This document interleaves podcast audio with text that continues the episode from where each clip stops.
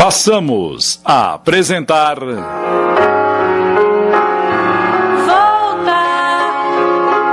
vem viver outra vez ao meu lado. Não consigo dormir sem teu braço, pois meu corpo está acostumado. O Anel que Tu Me Destes. Minissérie em cinco capítulos de Júlio Carrara.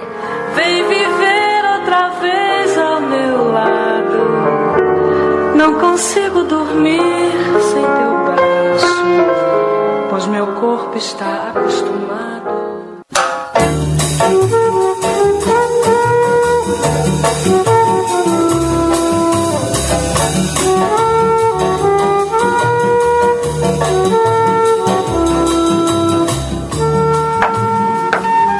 Mas o que você ainda está fazendo no escritório, Ricardo?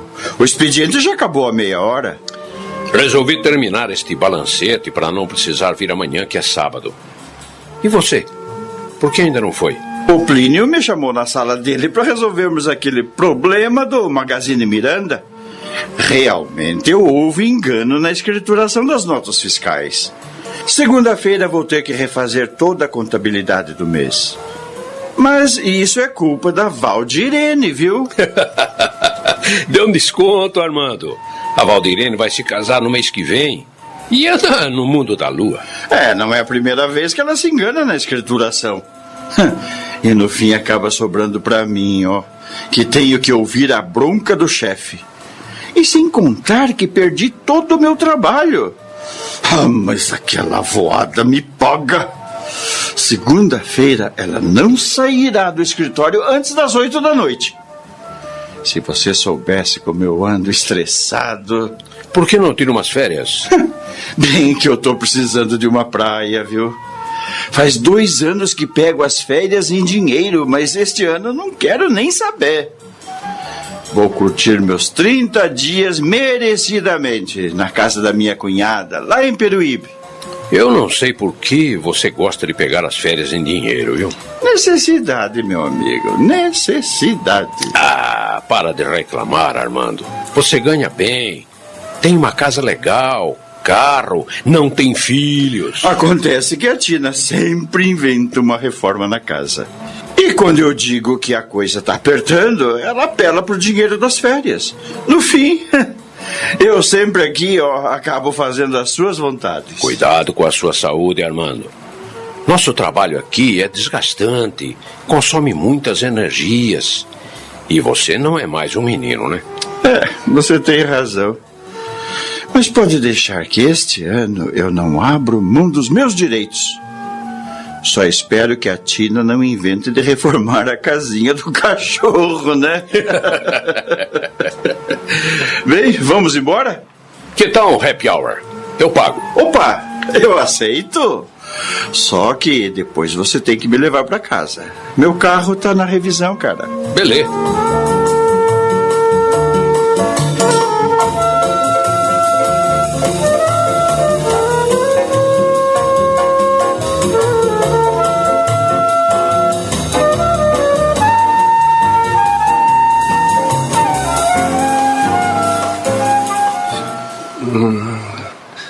Só mais um beijinho, amor. Ai, chega, Júlio, que coisa. É melhor apagar esse fogo antes que meu pai ou minha mãe entrem por aquela porta. E você sabe muito bem como eles são. Ai, quer fazer o favor de tirar a mão daí? Ai, tá, tá. Credo. TPM é um horror.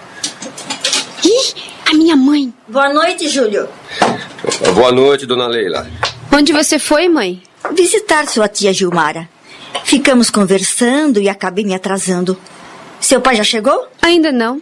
Eu vou subir para tomar um banho e mais tarde volto para esquentar o jantar.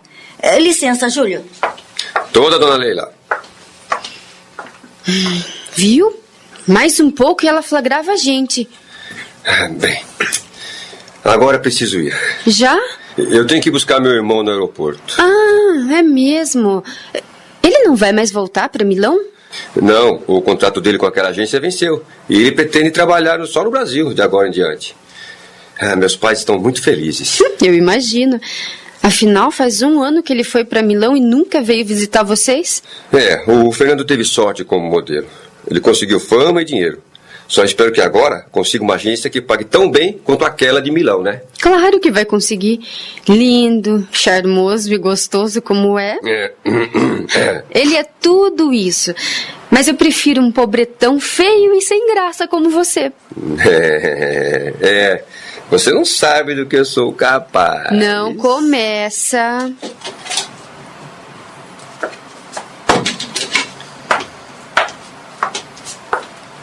Como vai, Júlio? Bem, seu Ricardo. E você, filha? Como passou o dia? Bem também. E você? Atolado até o pescoço de trabalho. Novidade, né? E a Leila? Tá no banho. Mais tarde ela desce para esquentar o jantar. Bem, não vou esperar por ela. Vou ver o que tem para comer lá, que tô morrendo de fome. Boa noite, Júlio. Boa noite. É melhor você ir, Júlio. Já tá quase na hora do avião chegar. E daqui até Cumbica tem chão. Ok. Nos falamos amanhã. Hum, hum, hum. Eu te amo.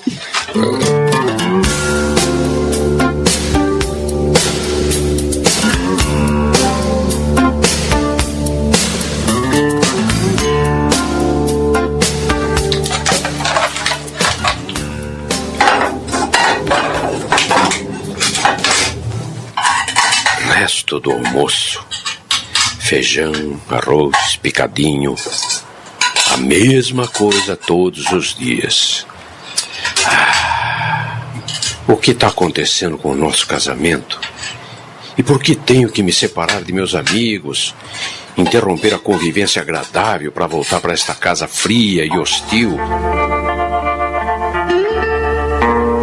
Ricardo continuou remexendo a comida com o garfo, sem, entretanto, levá-la à boca. Não existe golpe mais duro do que a indiferença. É pior do que o desprezo, porque este se abre. A indiferença se fecha, escondendo sua causa. Ricardo!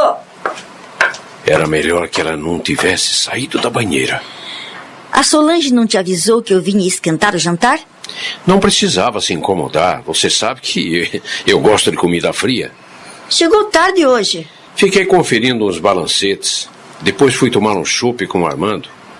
Você saiu? Fui à casa da Gilmara. Passamos a tarde juntas. Por que não come? Perdi a fome. Eu sei. Deve estar achando que só sei fazer picadinho, né? Mas você sabe que não é verdade. É que não vou ao supermercado desde a semana passada. Amanhã eu vou fazer uma compra e o cardápio vai melhorar. Nenhum carinho, nenhuma manifestação de alegria. Há alguns anos era assim. Indiferença total por parte dos dois. Na verdade, o casamento deles foi bom apenas no início.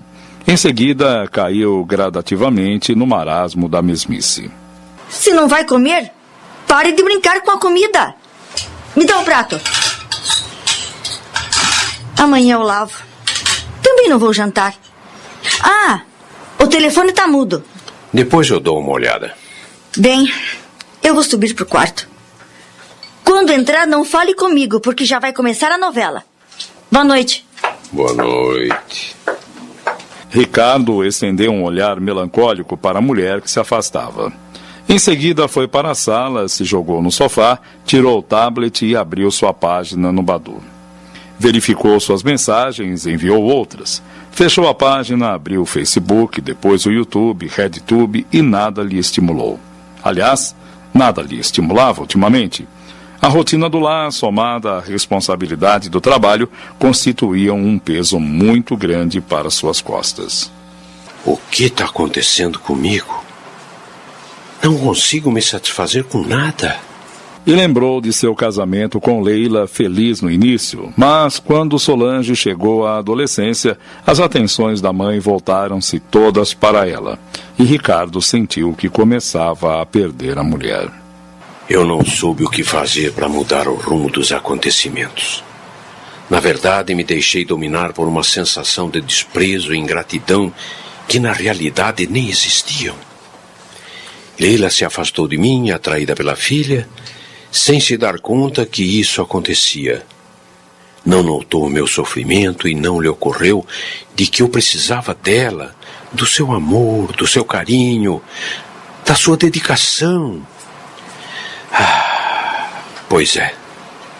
Mas agora é tarde demais para recomeçar. É o fim da linha. Estamos apresentando.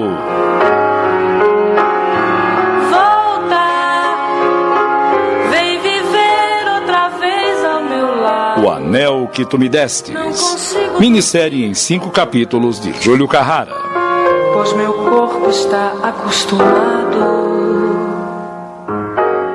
Voltamos a apresentar.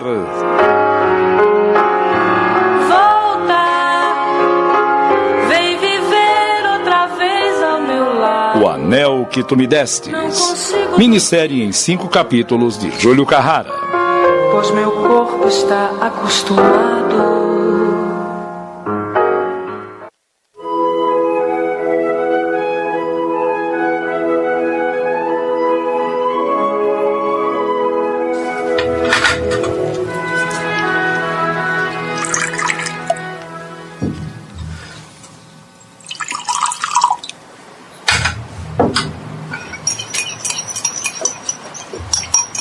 Acabou o queijo? Acabou. Quer que eu te faça uns ovos mexidos? Não. O café, por favor. Hum, ficou fraco. O pó tava no finzinho. É, tá horrível. Mais tarde eu vou ao supermercado fazer compras. Você vai usar o carro? O carro tá na revisão desde quinta-feira. Vai ficar pronto à tarde. Você não me disse nada. Não percebeu que tenho ido e vindo ao escritório de táxi? E como é que vou trazer as compras? Ah, tudo bem. Eu pego um táxi. A Solange ainda não levantou? Você sabe que aos sábados ela dorme até às 10. Coitada, dá um duro danado a semana inteira. E é justo que tenha um pouco de descanso. Não acha? Eu não disse nada. Eu sei. Você vai ao escritório hoje? Também tenho o direito de descansar ao sábado, não acha? É que você sempre deixa algum trabalho pendente? Mas tudo bem. Depois que eu voltar do supermercado, você me diz o que quer comer. A Solange vai almoçar na casa do Júlio. O irmão dele chegou ontem de Milão e a família preparou esse almoço para comemorar sua chegada. E você? Não vai almoçar em casa? Estou fazendo regime. Me contento com uma pera e uma fatia de melão. Então não precisa cozinhar só para mim. Não me custa nada. Eu vou ao clube jogar tênis e belisco alguma coisa por lá. Ah, se é assim. Depois das compras, eu vou visitar uma amiga que foi operada. À noite, a gente pode comprar uma pizza. O que acha? Tudo bem. Esse bolo é do quê, hein? Cenoura. Não fui eu que fiz. Comprei na padaria. Tá muito bom. Experimente. Não quero. Eu sei que você gosta de bolo de chocolate, mas é como eu te disse, a despensa tá vazia. Eu não tô reclamando. Só que não gosto de bolo comprado. Leila. O quê? Não acha que devíamos arrumar uma empregada? Por quê? A casa não tá limpa? Não é disso que eu tô falando. Precisamos de uma pessoa que saiba cozinhar. Não precisa me jogar na cara que o café da manhã tá uma merda. Eu não disse isso. Mas pensou. E com razão. Não comprei pão fresco porque me levantei às oito e meia. A essa hora a primeira fornada já acabou. Antes você gostava de pão amanhecido. E continuo gostando. Só que acho que você não está dando conta de todo o trabalho de casa. Não gosto de ficar tropeçando nos outros. E muito menos de dividir a minha privacidade. É que você tem saído tanto ultimamente. A Solange me pediu para comprar o seu enxoval. Foi por isso que não fiz as compras da semana. Logo esta casa volta ao normal. Terminou de comer? Terminei. Então vou tirar da mesa. Não quero me atrasar para as compras, porque aos sábados já sabe como aquele mercado fica, né? Ah, é, que horas você volta do clube? Não sei. Vou deixar a geladeira cheia. Se sentir fome. Quer dizer que você vai chegar tarde. Essa minha amiga mora em Itaquera e temos muita coisa para conversar. Não nos vemos há meses. Fiquei sabendo que foi operada porque a irmã dela me avisou. Vou lavar a louça. É inútil. Até os nossos diálogos se resumem. E a cada dia que passa se tornam mais banais.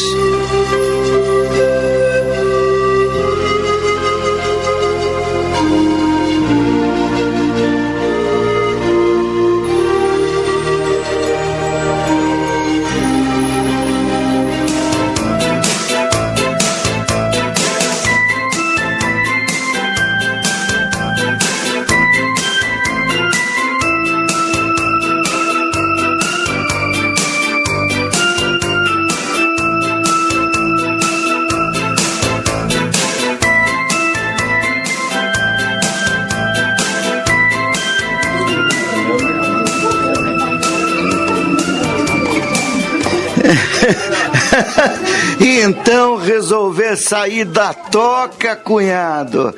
Fazia um bom tempo que você não vinha jogar uma partida de tênis com a gente. Que milagre é esse, hein?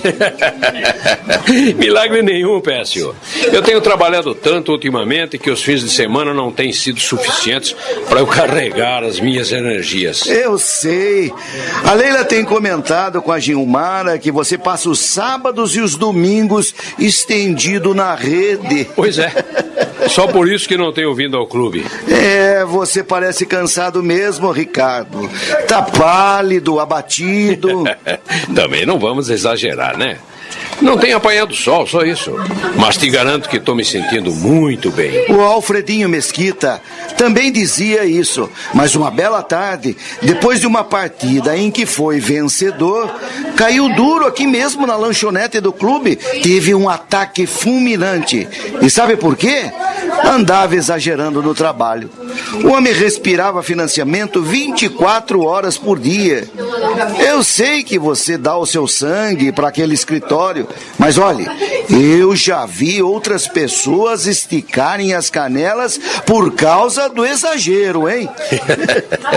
de certa forma, você não deixa de ter razão. Mas vou me policiar e maneirar um pouco, né? E se divertir, o que é uma necessidade. Eu vou te dizer uma coisa. Sou um cara muito esforçado quando estou sentado na minha mesa lá na empresa. E não troco meu lazer por uns extras. Por nada. Minhas partidas de tênis aos sábados são sagradas. E sem contar o happy hour nos finais de expediente. É isso que dá prazer ao homem casado, cunhado. Sim, porque quando chegamos em casa, lá vem os problemas. É uma torneira que não está fechando direito, o chuveiro que queimou, a fechadura do portão que emperrou, ou então as reclamações porque a empregada faltou, o cartão de crédito tá no vermelho e essas coisinhas que você deve conhecer muito bem. Essas coisas me fazem muita falta, sabia? É, é como como assim? Já faz um bom tempo que eu não sei o que é reclamação. Aliás, faz um bom tempo que eu não tenho mais uma vida a dois com a Leila. É. A Gilmar andou comentando que o casamento de vocês não tá lá aquelas coisas. Mas o que foi que aconteceu? Já sei. É, não me diga que você andou saindo com alguma funcionária do escritório e que a Leila te pegou no fraca. É isso? Tem mulher na jogada, não tem? Antes tivesse. Pelo menos existiria um motivo para essa apatia. De uns tempos para cá, nos tornamos dois estranhos sobre o mesmo teto. Acabou o carinho, a compreensão, o diálogo. Nos limitamos a assuntos supérfluos ou sobre o casamento da Solange. Nada mais. Nem de longe imaginei que a coisa fosse tão séria. O que, o que aconteceu, afinal? Falta de amor. Eu acho que só isso justifica o que estamos passando.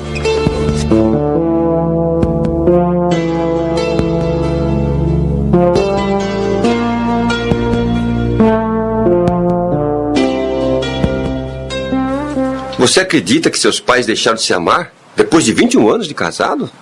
Que outro motivo poderia existir para que se comportem assim? Ah, muitas coisas. Quem sabe não tem. Se está insinuando que existe alguém entre eles, ó, pode parar. Ai, eu ando preocupada, sabe? Me machuca ver os dois fechados o tempo todo como se não se suportassem. Eu gostaria tanto de ajudar, mas eu não sei de que maneira.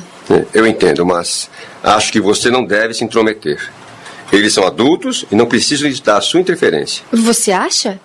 Acho. Pense que vamos nos casar dentro de dois meses e você vai deixar aquela casa. Provocar um barulho agora? Não é nada bom, nem para você e nem para eles. Eu não quero discutir com os meus pais, Júlio.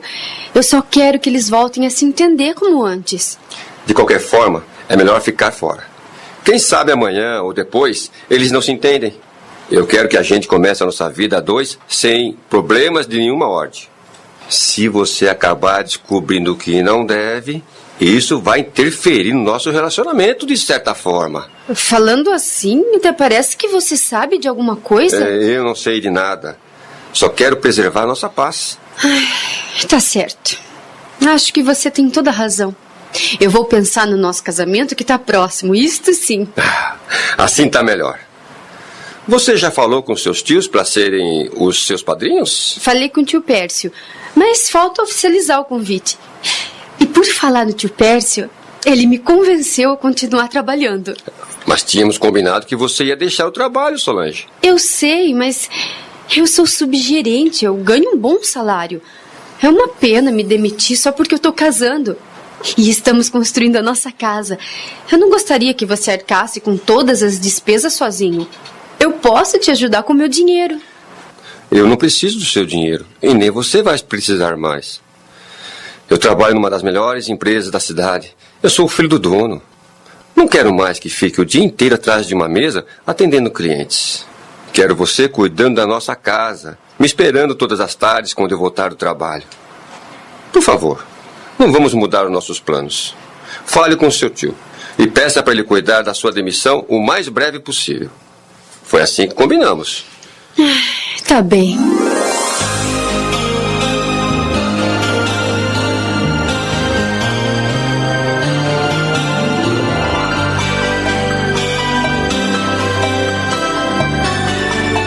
Dois meses depois, Ricardo resolveu quebrar a indiferença estabelecida entre ele e Leila.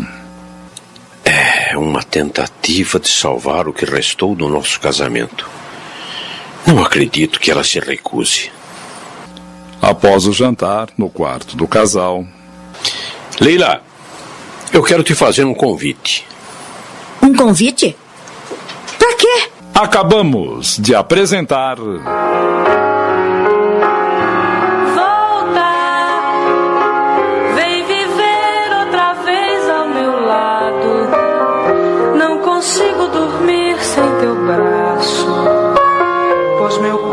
Está acostumado. O Anel que Tu Me Destes. Minissérie em cinco capítulos de Júlio Carrara. Vem viver outra vez ao meu lado. Não consigo dormir sem teu braço, pois meu corpo está acostumado. Passamos a apresentar.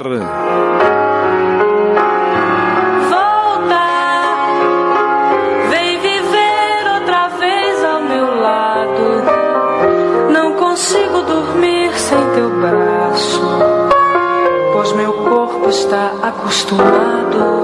O Anel que Tu Me Destes. Minissérie em cinco capítulos de Júlio Carrara. Vem viver outra vez ao meu lado. Não consigo dormir sem teu braço, pois meu corpo está acostumado. Leila, eu quero te fazer um convite. Um convite? Que convite?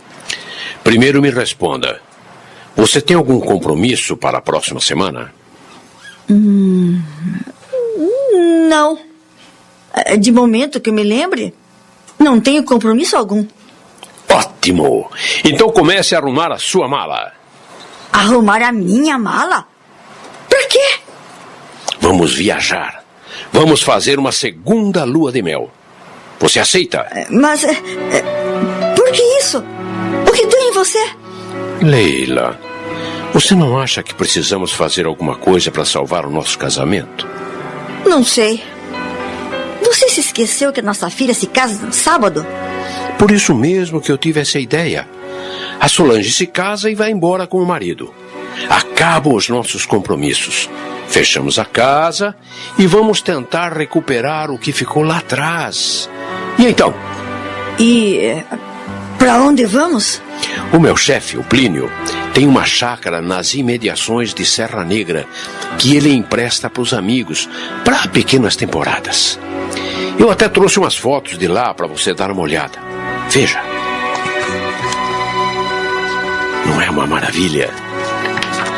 É. Parece ser muito bonita. A casa é bastante confortável. Nos fundos tem um pomar e um lago com um barco.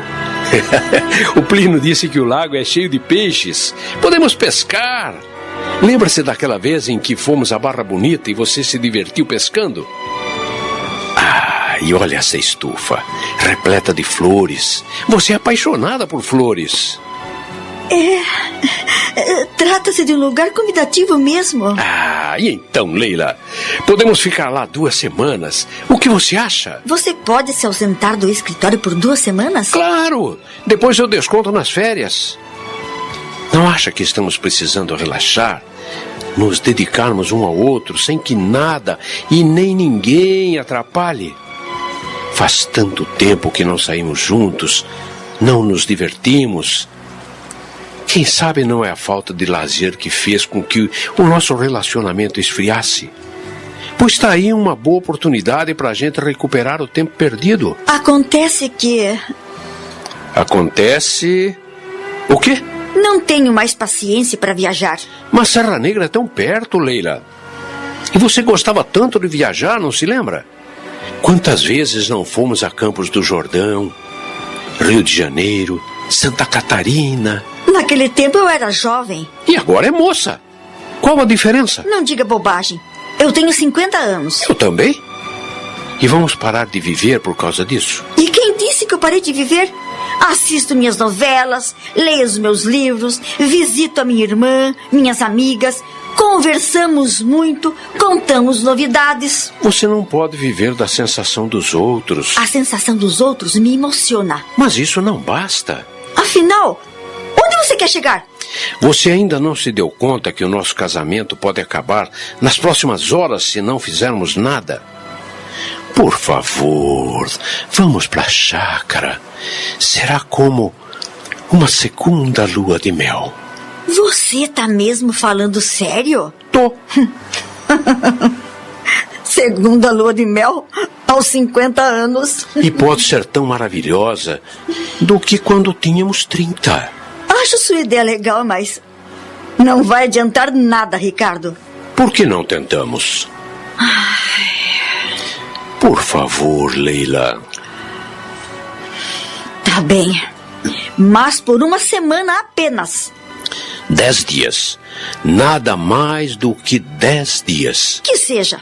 Dez dias. Ah! Até o fim da semana eu acerto com o Plínio e no domingo mesmo a gente vai para Serra Negra. Então preciso comprar umas roupas. A temperatura lá cai muito. Vou te dar meu cartão de crédito e você compra o que quiser. Você também precisa de roupas. Você se encarrega disso por mim? Faz tanto tempo que não compro nada para você. Até já me esqueci o seu número.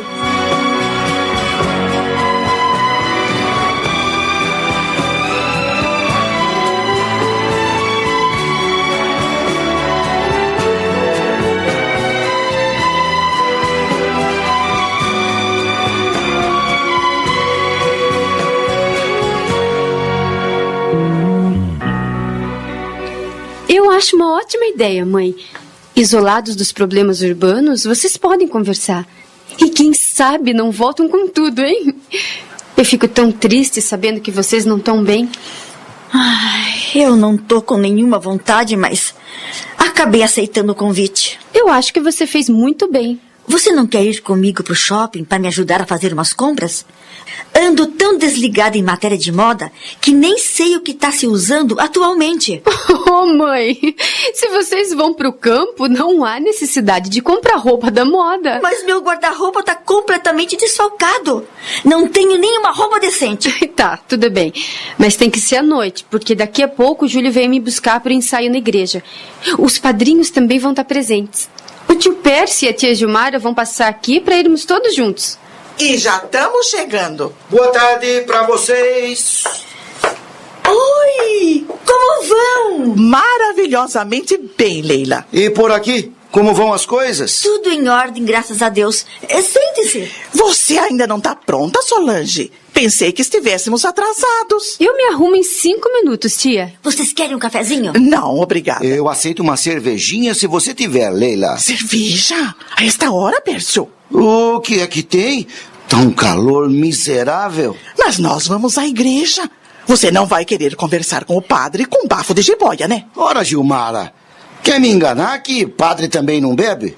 Pois eu conheço um que é um verdadeiro pé de cana. E uma latinha de cerveja não vai me deixar com bafo de jiboia coisa nenhuma. Você não toma jeito mesmo. Vai acabar virando alcoólatra. Que exagero, Gilmara. Deixe ele. Você se incomoda de pegar na geladeira, Pércio? Claro que não, cunhada. Eu vou buscar. Só uma, hein, Pércio? Eu tava mesmo esperando você chegar para me dar uma opinião, tia. Sobre o quê? O meu buquê. Você acha que eu devo usar o tradicional ou o de flores naturais? Qual deles fica melhor com o meu vestido de noiva? Ah, se você optou por um modelo clássico, deve usar o buquê tradicional. O de flores naturais só se usa com trajes mais modernos. Então você vai me ajudar a escolher um bem bonito no catálogo que a loja me emprestou. Hum. Vinha comigo ao meu quarto.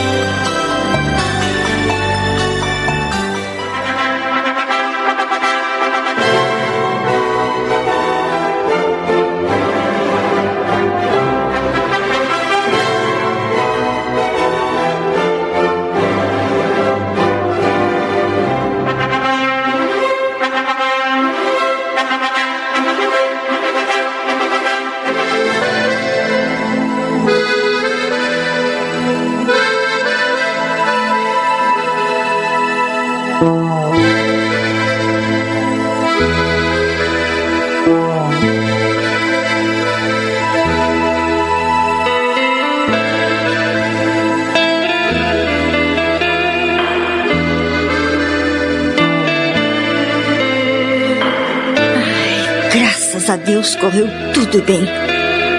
Você acha que as pessoas ficaram satisfeitas com a recepção, Gilmara? Claro! Tava tudo perfeito. A esta hora, os pombinhos estão voando para Cancún. Eles não podiam ter escolhido lugar melhor para a lua de mel. Cancún é maravilhosa. Foi um casamento lindo. Ai, só espero que não aconteça o mesmo que aconteceu com o meu. Que pelo menos minha filha seja feliz. Vocês só estão atravessando uma crise conjugal. Mas tenho certeza que vai passar depois desses dias em Serra Negra. Procure conversar o máximo com o Ricardo e fale tudo o que pensa. E peça que ele faça o mesmo. Aproveitem o máximo a calmaria do campo e vocês vão voltar renovados, cheios de novos ideais. Será?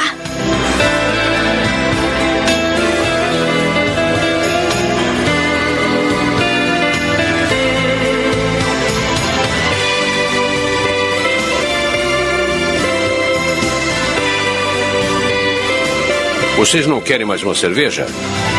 Não façam cerimônia. A festa acabou, mas a bebida não. Não quero abusar, porque a Gilmara anda pegando muito no meu pé. e, e, aquela, quando começa a falar. Hoje é dia de festa, Pércio. E a Gilmara tá lá no quarto com a Leila. Aproveite. Obrigado, mas não vou abusar. Eu ainda tenho que dirigir. É, então eu não insisto. E você, Armando? Não, não, Ricardo, obrigado. Por que você não trouxe a Vilma? É, porque ela passou o dia com aquela maldita enxaqueca. Quando tá atacada, fica insuportável. E para não estragar a minha alegria, eu preferi que ficasse em casa. E aí, cunhado? Tá satisfeito? A recepção foi perfeita. Tô sim. O que eu mais desejava na vida era que minha filha fizesse um bom casamento. O Júlio é um excelente rapaz. Ele vai fazer a minha menina feliz. Só que é um machista, né? Não devia ter tirado a Solange do banco. Ela era uma das melhores subgerentes que eu já tive naquela agência. minha filha não precisava mais se rebaixar às suas ordens. Se livrou da sua tirania. e então, Ricardo, tá animado para sua segunda lua de mel? Ah, sim, Armando. Amanhã cedo nós partimos para a chácara. Eu estou com muita esperança de que nossos problemas conjugais se resolvam. É claro que vão se resolver. Vocês estão juntos há mais de 20 anos, poxa. E tá na cara que se gostam. É, eu já estive na chácara do Plínio e posso te garantir que é um lugar mágico. A localização é ótima, o clima é excelente. A paz, então, ah, nem se fala. Olha, parece até que Deus já viveu por ali, viu? Cada vez eu fico mais animado. Vocês vão acabar se encontrando novamente. Tenho certeza.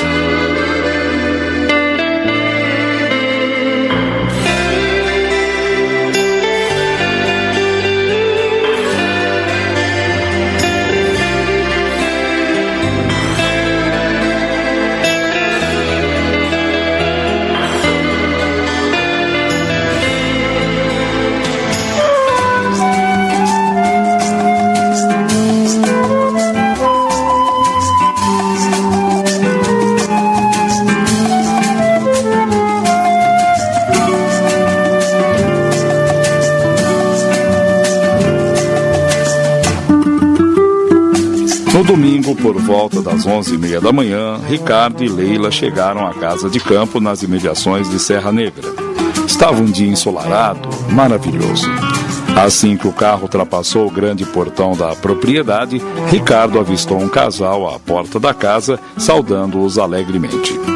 Ele estacionou o veículo debaixo de uma frondosa paineira em flor. O cenário que se estendeu à sua frente era algo inusitado. Leila encantou-se. Meu Deus! Se é verdade o que descrevem os livros, isso aqui é mesmo o paraíso. Estamos apresentando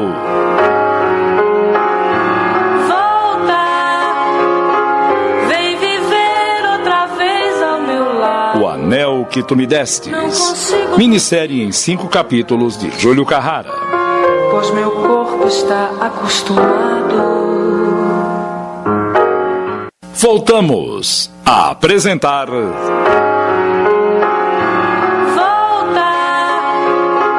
vem viver outra vez ao meu lado. O Anel que Tu Me Destes. Minissérie em cinco capítulos de Júlio Carrara. Pois meu corpo está acostumado. Assim que desceram do carro,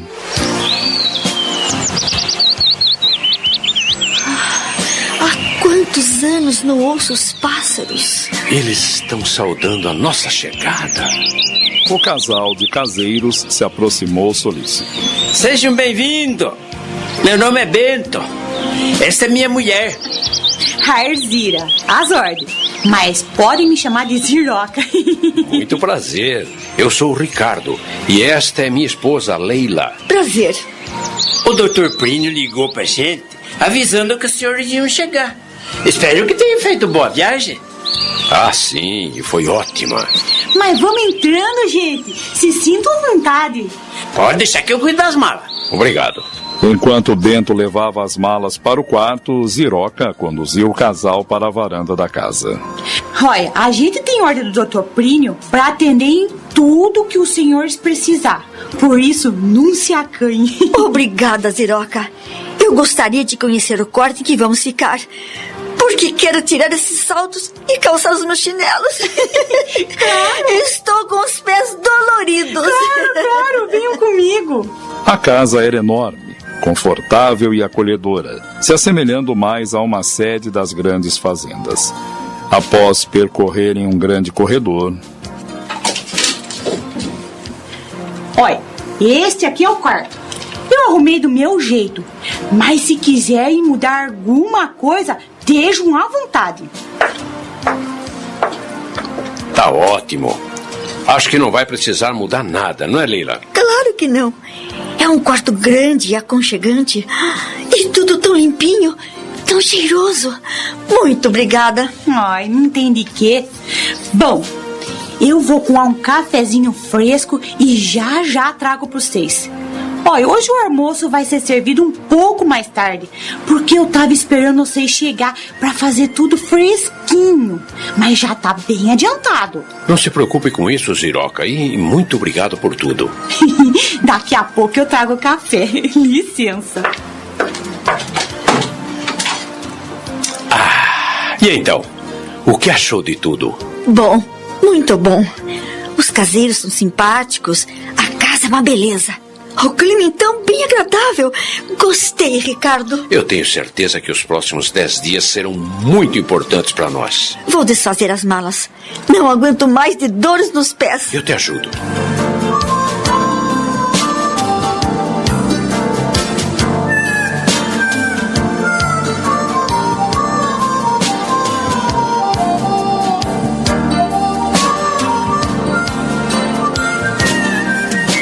A uma hora da tarde, Bento o chamou para o almoço. Assim que chegaram à sala de jantar, se depararam com uma mesa farta e cheirosa. Oi, desculpe se não tiver bom. Eu não sei do que vocês gostam, mas a partir de amanhã eu faço o que vocês mandarem. Nós não somos de luxo, Ziroca. Comemos qualquer coisa. Pelo cheiro, a comida deve estar, ó, hum, deliciosa. O que foi que você preparou? um arroz com legume, farofa de miúdo de frango e um lombo de porco assado. Hum. Nossa, é tudo o que eu adoro. Oi, e de sobremesa, goiaba em carda com queijo fresco. Já vi que vão engordar tudo que perdi em meses de regime.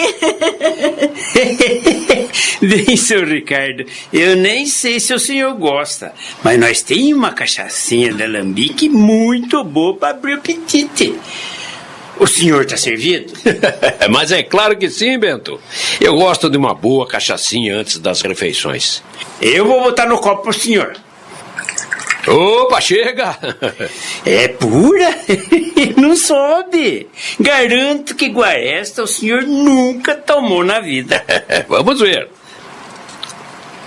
Ah, meu Deus, que delícia! Ah, é realmente muito boa. Eu não sabia que tinha alambique por aqui. E não tem mesmo. Nós a compra no alambique do vizinho. Quando o senhor voltar para sua casa, eu vou lhe dar umas garrafas para o senhor levar. E eu vou gostar muito, hein? E a senhora, dona Leila, aceita um licorzinho de folha de abacate? Licor de folha de abacate? Eu nunca experimentei. Pois veja se a senhora gosta. Vamos ver se é bom. Hum,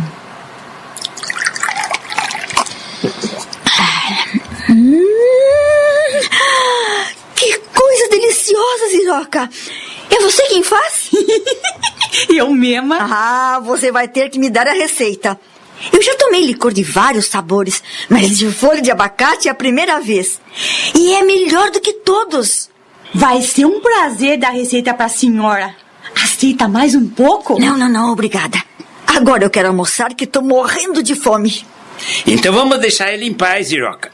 E vocês, não vão almoçar? Ah, a gente come lá na cozinha. Nada disso. Sentem-se e comam com a gente. Mas eh, não fica bem. Ora, que bobagem, Bento. Fazemos questão que almocem com a gente. A gente vai comendo e conversando. Eu gosto muito de conversar. Ah, eu também. Sendo assim, vai pegar nossos pratos, Ziroca.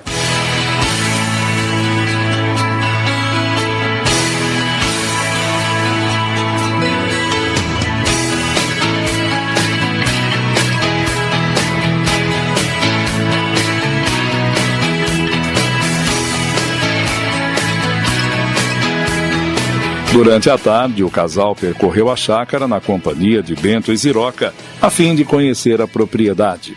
E só terminaram o passeio quando o sol já estava se escondendo no horizonte. Mas este pomar é fantástico. Quantas qualidades de frutas existem aqui, Bento? Umas 40, mais ou menos. Mas o doutor Plínio disse que vai plantar mais. Eu jamais podia imaginar que o Plínio tivesse uma propriedade tão bonita como esta. E tão perto de São Paulo. Ele vem sempre aqui? De 15 em 15 dias, ele vem buscar fruta, ovo, queijo. É, mas os que mais vêm são os amigos dele, os parentes. Todos os fins de semana a chácara tá cheia de gente. Me diz uma coisa: quantos empregados trabalham aqui? Fora nós que cuida da casa, do pomar e do jardim, tem duas famílias que são responsáveis pelo animar, pela produção de queijo e pela lavoura de verdura. É, duas, mas com os filhos dele, né? É, no total, somos em 12 pessoas. É preciso muito dinheiro para manter esta chácara. A própria chácara cobre os gastos, seu Ricardo. Toda a produção de leite, queijo, ovo e verdura é vendida para os hotéis e restaurantes de Serra Negra. É mesmo? Mas que danado do Plínio, hein? Nadando em dinheiro e chorando miséria. Ah, mas quando eu voltar para aquele escritório, ele não vai escapar de me dar um aumento.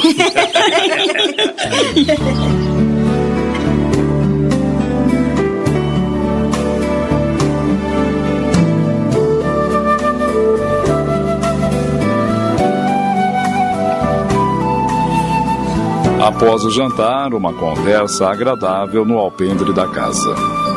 Eu estou encantado com a beleza deste lugar. Há anos que não me sinto tão bem e tão disposto. Todo aquele estresse do dia a dia acabou assim que botei os pés nesta chácara. E você, Leila, como se sente? Bem. Dá para perceber que o senhor gosta do mato. Já a dona Leila. Me desculpem, mas eu nunca tive muito contato com a natureza. Nasci e me criei na cidade. Concordo que esta paz faz bem, mas não sei se me acostumaria a viver eternamente no mato. Pois eu trocaria tudo o que tenho para não sair mais daqui. então espero que o senhor aproveite bem. Pode ter certeza que sim, Bento. Amanhã eu quero cavalgar. Você arruma uns cavalos para gente? Espere aí. Você vai cavalgar? Eu nunca montei em toda a minha vida. a senhora não sabe o que tá perdendo. Deus me livre! Eu morro de medo de cavalo. Nossos cavalos são mansos, dona Leila. Mesmo assim, a gente nunca sabe o que se passa na cabeça do animal. Vai que ele desembesta comigo em cima e. Ah, não, não, não, não, tô fora. Prefiro caminhar em terra firme. então você arruma só um cavalo, Bento. então eu vou levar a senhora pra ver nós fazer queijo. A senhora quer? Tá aí uma coisa que me agrada. Sempre tive curiosidade para saber como os queijos são fabricados. ah, mas esse negócio de andar a cavalo é para homem. Ai, bem, é, acho que tá na hora de ir para a cama, Ricardo. Tô sentindo um pouco de frio. É que é de noite e a temperatura cai um pouco. Eu já arrumei a cama dos seis, mas se quiserem mais coberta, é só pegar no armário. Obrigada, Tiroca. Vamos então, Ricardo? Claro. Uh, vocês não querem comer nada antes de dormir? Se quiserem, é só falar. Não, obrigada. Estamos muito satisfeitos. Vocês foram muito gentis. Então, que vocês tenham uma boa noite. Obrigado. Até amanhã. Até, Até amanhã. amanhã. Ah, é melhor nós também ir dormir. Amanhã é dia de levar ovo e queijo para Serra Negra. E eu quero ir bem cedo, para depois ficar à disposição dessa gente. Ô, Bento, o que você achou deles? O seu Ricardo parece ser boa gente. Mas a mulher é bem proada pro meu gosto. É, eu também achei.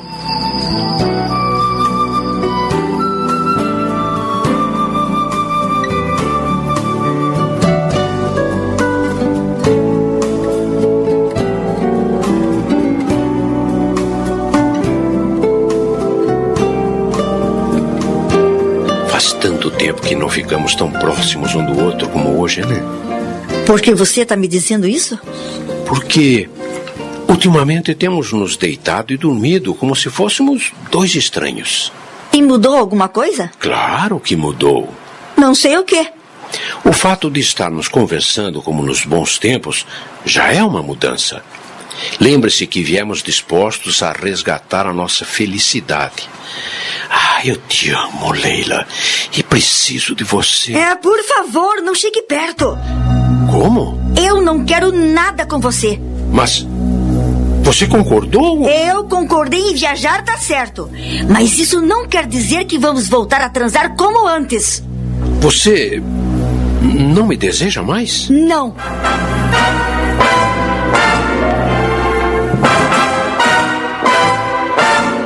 Acabamos de apresentar. Volta,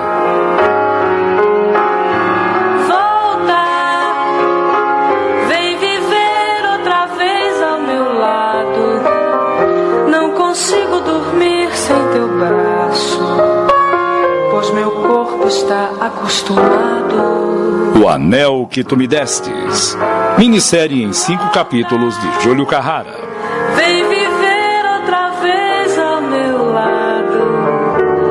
Não consigo dormir sem teu braço, pois meu corpo está acostumado.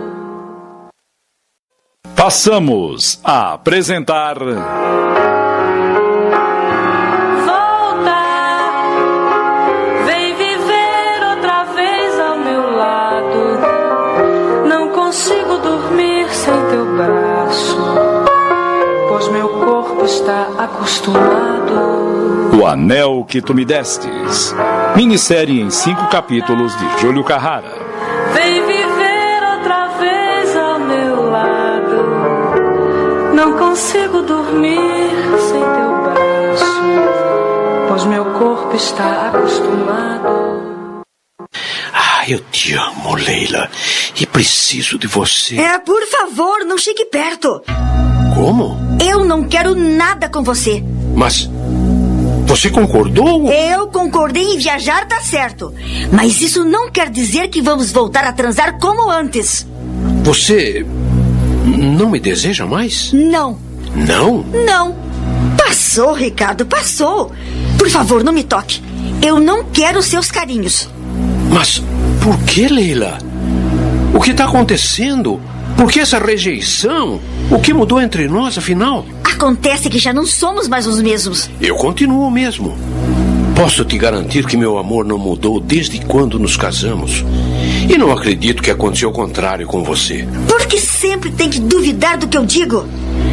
Acha que ainda é um garoto cheio de vitalidade, como há 20 anos atrás? E por que você insiste em afirmar que estamos velhos? Porque é uma verdade incontestável. Leila, eu conheço dezenas de casais com muito mais idade do que nós, que se relacionam maravilhosamente bem. Ah, pra mim já passou a idade da ilusão.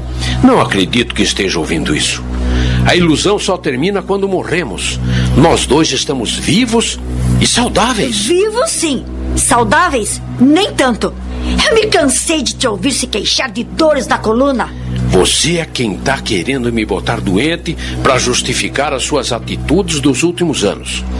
Claro que o meu corpo sentiu o passar do tempo, mas isso não é nada comparado à disposição que eu ainda tenho. Você me viu fazer corpo mole alguma vez? Não distorça as coisas, Ricardo. Eu não disse que você é um inútil. Se não sente mais atração por mim, e se os meus 50 anos é um fardo, claro que você me acha um inútil. Eu me expressei mal. Eu quis dizer que. Eu sei perfeitamente o que você quis dizer. Ah, que barulho foi esse no telhado? Não sei. Talvez o vento que deslocou uma telha. Ou um bicho, né? Será que por aqui tem onça? onça, Leila? Ora, faça-me o favor. Se esqueceu que estamos no meio do mato, por que não pode ter onça? Onças não sobem no telhado. Ah, não, não, é um gato e com certeza procurando a namorada para a lua de mel, como nós deveríamos fazer, né? É melhor você espantar essa peste. Senão ele inventa de fazer serenata e eu não vou conseguir dormir. você quer que eu suba no telhado para espantar o gato? O que é que tem? É perigoso. Posso escorregar e me arrebentar no chão. Tá vendo? E você diz que não é velho. Como pode pensar em lua de mel se não consegue nem subir no telhado? Ah, vamos dormir. Ah, se o gato insistir no barulho, eu acordo o Bento.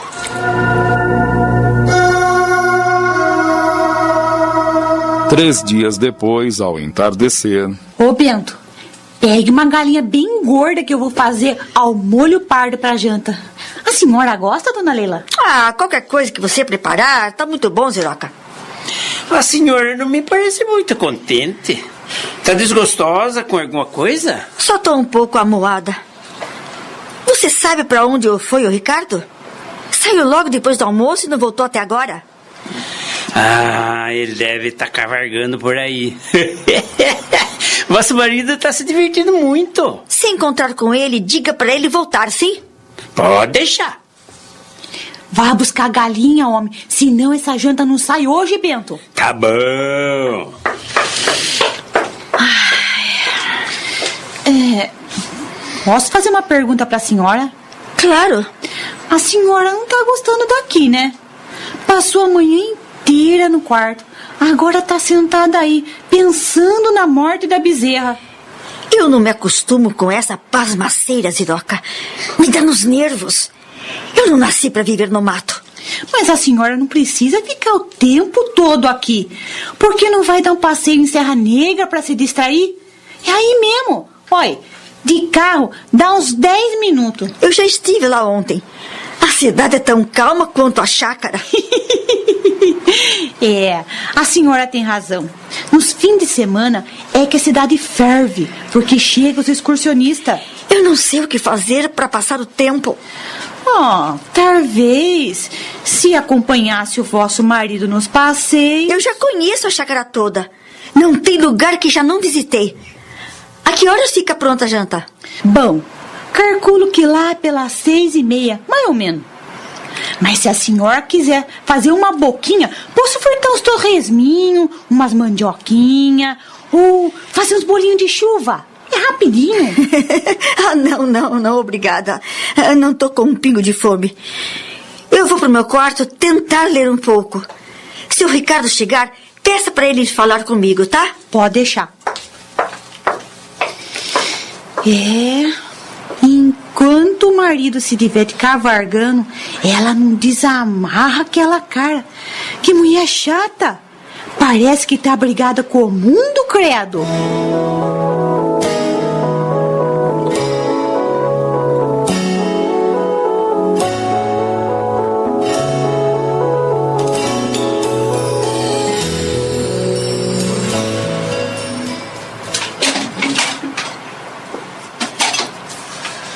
A Ziroca me disse que.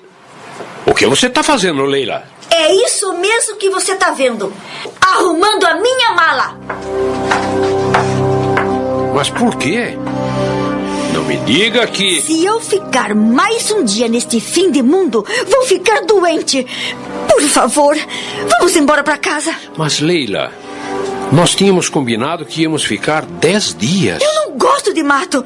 Não gosto de bicho. Morrendo de tédio. É o dia inteiro cacarejar de galinhas, mugido de bois, relinchar de cavalos.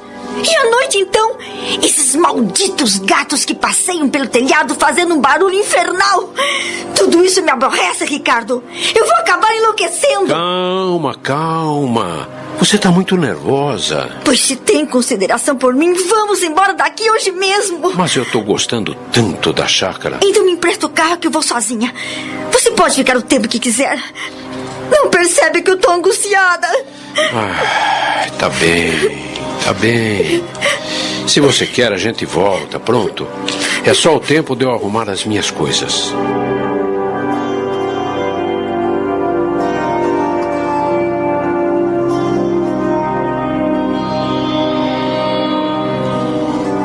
Eu. Eu quero que desculpe se fizermos alguma coisa que não agradou vocês. Nem pense nisso, Bento. Você e sua mulher foram maravilhosos. O problema sou eu que não consigo me adaptar a esta vida pacata, Bento. Não tô acostumada. Ah, que pena, dona Leila. Eu nem tive tempo de escrever a receita do licor de folha de abacate que a senhora gostou tanto. Não se preocupe. Quem sabe a gente volta um fim de semana qualquer futuramente, não é? É, Ou então eu te ligo e você me passa por telefone. Pelo menos vocês podiam deixar para ir amanhã cedo. Já tá de noite e vocês nem jantaram. Ah, a Leila prefere ir hoje mesmo, Bento. Bem, obrigado por tudo e fiquem com Deus. Vão com Deus, vocês também. Até um dia. Eu ajudo a levar as malas pro carro.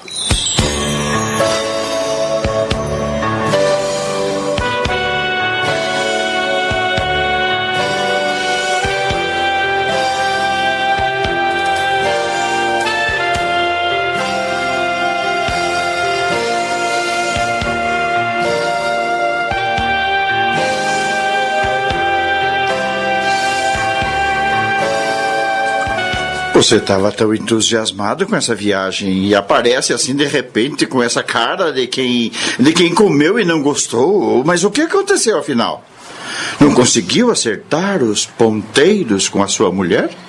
Eu fui um perfeito idiota, Armando. Me comportei como um, um adolescente que pensa que resolve os seus problemas sentimentais proporcionando uma viagem à pessoa amada. A sua mulher não gostou da chácara? Odiou. Aliás, acho que ela odeia a minha companhia, isto sim. Nada do que eu mais queria aconteceu. Ela não se deixou empolgar pela tranquilidade do campo? Aí é que foi o meu erro. A Leila é uma pessoa extremamente urbana, gosta de gente, movimento, e eu sempre soube disso. É natural que ia se entendiar logo nos primeiros dias. Mas tudo tem conserto, meu amigo. Você ainda tem uma semana e meia de licença. Convide-a para uma praia. Se ela gosta de barulho, nesta época do ano, os balneários estão, ó, sempre superlotados. ela vai se sentir no seu próprio habitat. Obrigado pela sugestão, mas essa história está encerrada. Amanhã mesmo eu volto para o trabalho. Vai desistir de reconquistar sua mulher? Eu vou ficar na minha, sabe? É. Se eu fosse você, não desistia com tanta facilidade. Um casamento de vinte e poucos anos não pode terminar assim, só porque a primeira tentativa de reaproximação não deu certo. Agradeço a sua força, Armando, mas eu estou desanimado. Depois do que aconteceu, eu tenho quase certeza de que a Leila não me quer mais.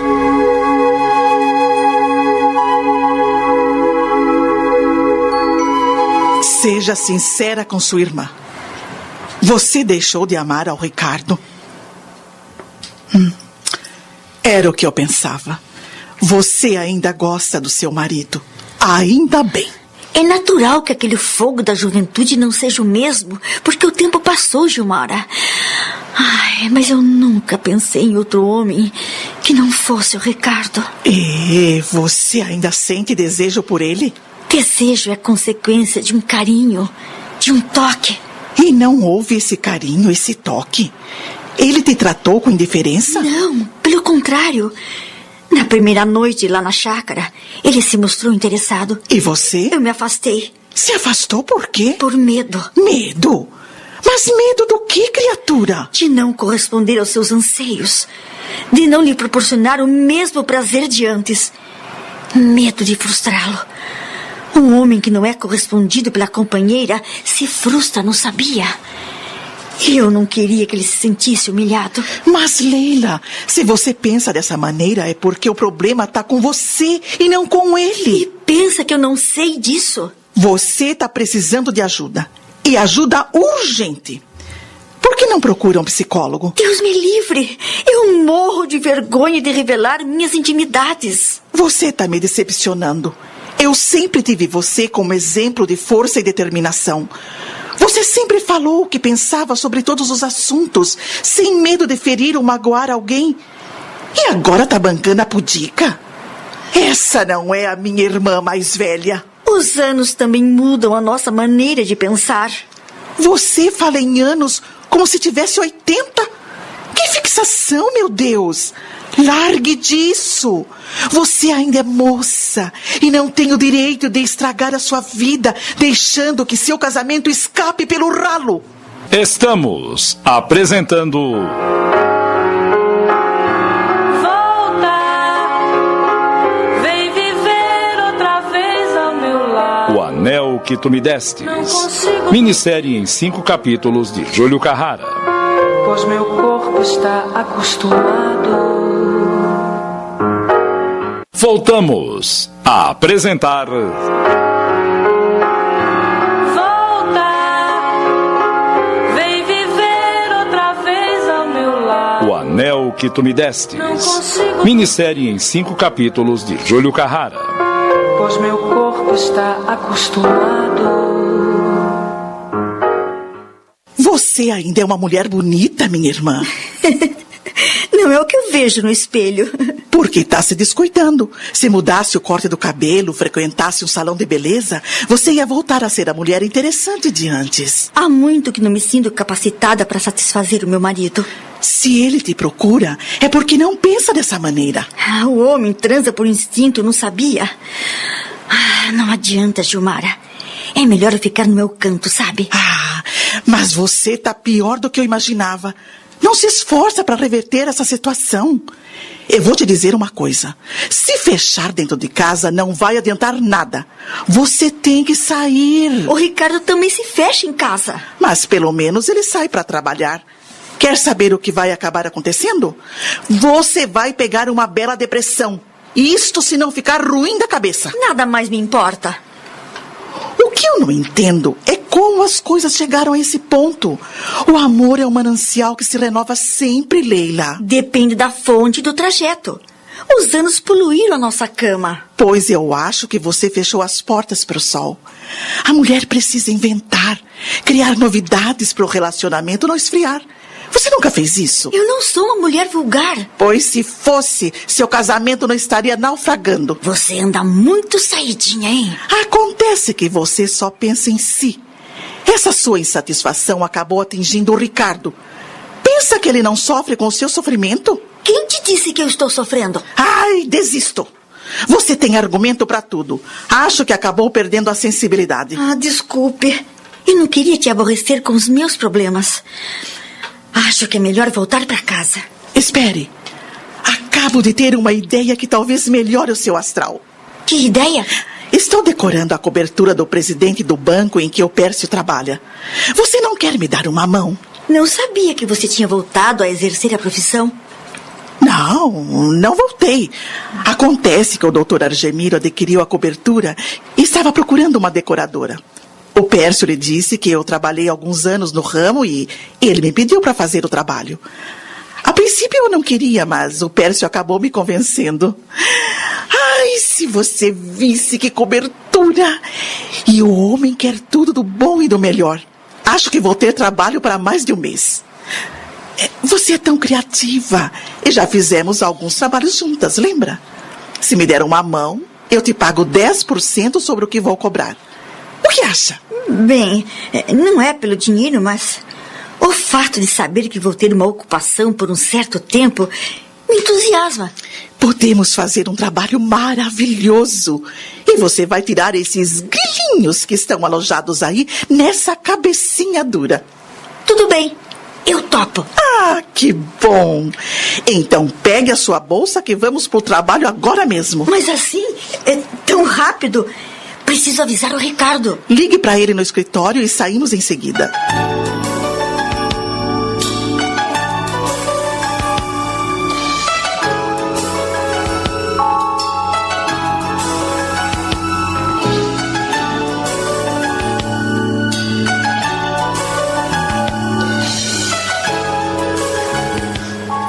Eu não acredito que a loja de tecidos ainda não mandou as cortinas. Já estão prontas há três dias. Ah, não mandaram não, dona Gilmara. E eu não saí do apartamento. Nem fui ao supermercado com medo de que eles viessem e não encontrassem ninguém. Tá vendo, Leila? Não se pode mais confiar em ninguém. Essas janelas estão muito devassadas. O sol vai acabar desbotando a pintura das paredes. Calma, Gilmara. Vai ver acontecer alguma coisa. Por que não dá uma ligada na loja? Não. Eu vou lá pessoalmente dizer umas boas para aqueles irresponsáveis. Mas a tapeçaria entregou os panos e os tapetes ontem à tarde, dona Gilmara. Estão embalados lá no quarto de hóspedes. Ainda bem. Você pode ver isso para mim? Claro. Uh, Odete, uh, procure o mostruário para minha irmã conferir se mandaram tudo certo, sim? Olha ele aqui, dona Leila. Ah, obrigada. Eu vou até a loja, mas volto logo. Quero aquelas cortinas no apartamento antes do entardecer. E ai deles se não me mandarem. Eh, Odete, atenda minha irmã em tudo o que ela precisar, sim? Vá tranquila, dona Gilmara.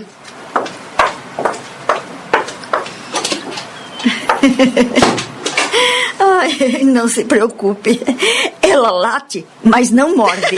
Eu sei. Ah, mas o apartamento é uma beleza mesmo, hein? Tão espaçoso. Você é a única empregada? Sou a cozinheira. Assim que o apartamento estiver pronto, o doutor Argemiro vai contratar uma arrumadeira. Eu não daria conta de tudo sozinha, né? Ah, claro. É, Faz tempo que você trabalha com seu patrão? Há seis anos. Nós morávamos num apartamento menor. Mas de repente ele cismou de comprar essa cobertura. Ele é. é, é casado, divorciado, viúvo? Solteiro, dona Leila. E só tem uma irmã que ficou lá em Campinas. A senhora não quer tomar um suco? Tá muito calor, não acha? Ai, quero sim, Odete. Depois você me leva até onde estão os tapetes, para eu dar uma olhada, tá bem? Eu não me demoro. É. Esse homem deve ter muito dinheiro. Uma cobertura como esta, aqui na Paulista, vale uma fortuna. Acho que a Gilmara se enganou na sua previsão. Para decorar tudo isto, vai levar no mínimo uns dois ou três meses. Hum, que coisa linda e delicada. Leila tomou entre as mãos uma estatueta de porcelana branca. Ah, isso vai ficar muito bem no balaúste da entrada.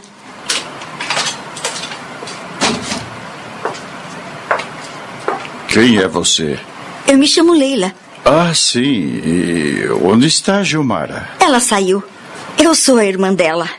Mas olhe, se o senhor é da loja de tecidos, fique sabendo que a Gilmara foi lá dar uma bronca, porque eh, não mandaram as cortinas conforme prometeram. não, não, não. Eu não sou da loja de tecidos. Sou o dono do apartamento. Oh, mas... Ai, ai, ai, meu Deus, meu Deus! O, o que eu fiz? Imediatamente abaixou-se como que a querer juntar os cascos da pequena obra de arte. Argemiro, simultaneamente, fez o mesmo, e seus rostos quase se tocaram. Desculpe, eu fui pega de surpresa e. Uh, não se machucou? Me perdoe, por favor. Eu sou uma desastrada. Uh, calma, calma. Não precisa ficar nervosa. Foi um acidente. O importante é que não se feriu, não é? É, tá tudo bem? É, sim, sim. É, quer dizer, não, né? Olha só o prejuízo que eu lhe dei. Mas eu pago. É só o senhor me dizer quanto vale a estatueta que eu pago. Eu acho que deve se sentar, porque é, você está muito pálida e trêmula. Ah, sim. O obrigada. Olhe, eu nem sei onde enfiar a minha cara. O senhor deve estar pensando que eu sou uma enxerida, que costuma entrar na casa dos outros e ir mexendo em tudo, mas não é nada disso. Eu explico. Minha irmã, a sua decoradora, me pediu que desse uma, uma mão a ela e eu. Seu suco, dona Leila. Tudo bem, Odete? Tudo bem, doutor. Eu trouxe o suco para dona Leila. Ótimo. Ela está precisando mesmo. Mas o que é isso? O que foi que se quebrou? Foi. foi... Nada de importante, Odete. Foi um pequeno acidente.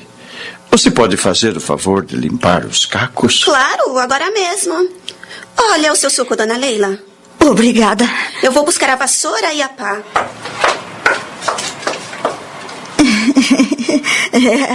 é, vim para ajudar e acabei causando um transtorno. E trabalho para a coitada da Odete. Ah, não se preocupe com isso. Está melhor agora. Mas calma, mas muito chateada. Essa estatueta deve ter custado caro. Para que fique tranquila, saiba que a comprei numa feira livre e paguei uma bagatela. Agora, se fosse uma das minhas obras de arte, daí eu ia ficar muito bravo. Do que eu me livrei. Mas pode ficar tranquilo. Prometo que vou tomar cuidado de agora em diante. Quer dizer que também é decoradora? Oh, não. Eu ajudo a minha irmã porque gosto do trabalho que ela faz. Sou educadora, mas nunca exerci a profissão.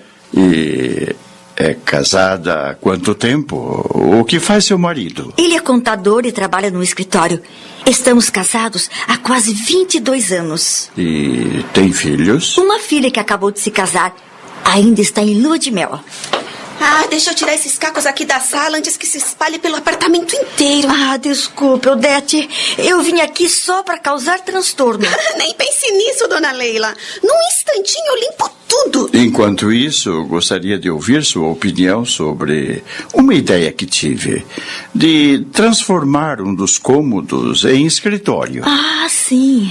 Eh, Me acompanhe, por favor.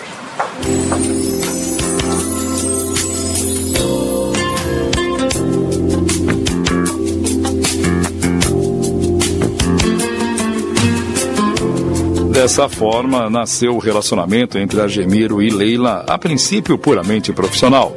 Mas, com o passar dos dias. O que acontece com você, Leila? Comigo?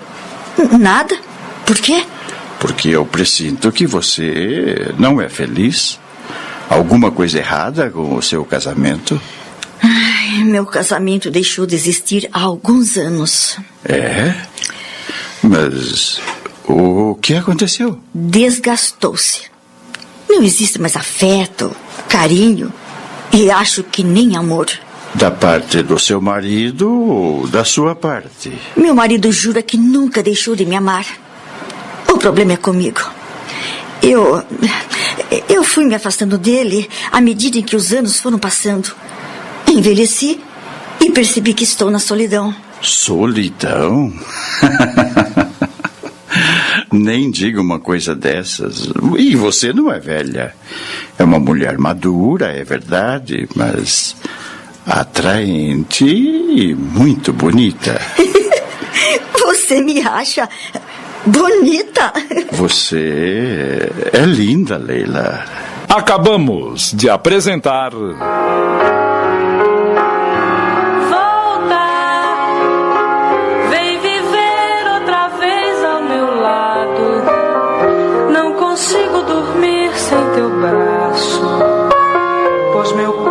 Está acostumado. O Anel que Tu Me Destes. Minissérie em cinco capítulos de Júlio Carrara.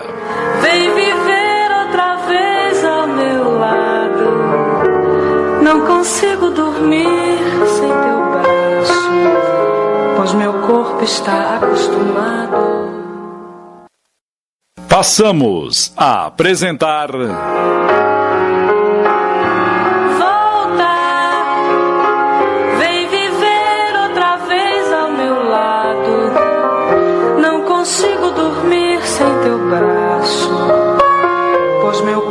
Está acostumado. O Anel que Tu Me Destes.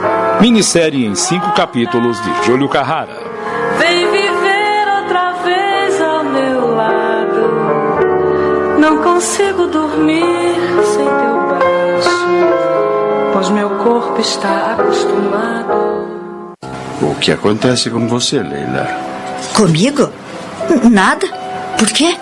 Porque eu presinto que você não é feliz. Ai, meu casamento deixou de existir há alguns anos. Não existe mais afeto, carinho e acho que nem amor. Da parte do seu marido ou da sua parte? Meu marido jura que nunca deixou de me amar. O problema é comigo. Eu. Eu fui me afastando dele à medida em que os anos foram passando. Envelheci percebi que estou na solidão. É uma mulher madura, é verdade, mas atraente e muito bonita. Você me acha bonita? Você é linda, Leila. Linda? Não precisa mentir para me agradar. Tô maltratada, desleixada, indiferente com a aparência. E por quê? Porque não tenho ânimo para me produzir e me enfeitar. Não vejo razão para isso. Você disse que seu marido te ama. Acontece que ele também sentiu o peso dos anos, só que não admite. O amor que ele sente por mim não é suficiente para me tirar desse marasmo. Às vezes eu até penso que é amor de pai para filha. E quando um casal chega a esse estágio, nenhuma produção vai reverter a situação. Eu entendo, eu entendo. Eh, Leila, eu sinto que esteja tão mal. Existe alguma coisa que eu possa fazer por você? Ah, imagine. Não se preocupe com os meus problemas. É claro que me preocupo. Você já deve ter percebido que. Por favor. entendo, entendo. Embora você não queira admitir, ainda existe um laço muito forte que te une ao seu marido, não é? E você não quer romper esse laço. Eu sou uma mulher honesta. Não me perdoaria se eu traísse. E ele? Você acha que um homem é capaz de suportar a indiferença da esposa sem transar com outra mulher? O Ricardo não faria isso porque me respeita. E eu quero ser digna desse respeito. Mas até quando?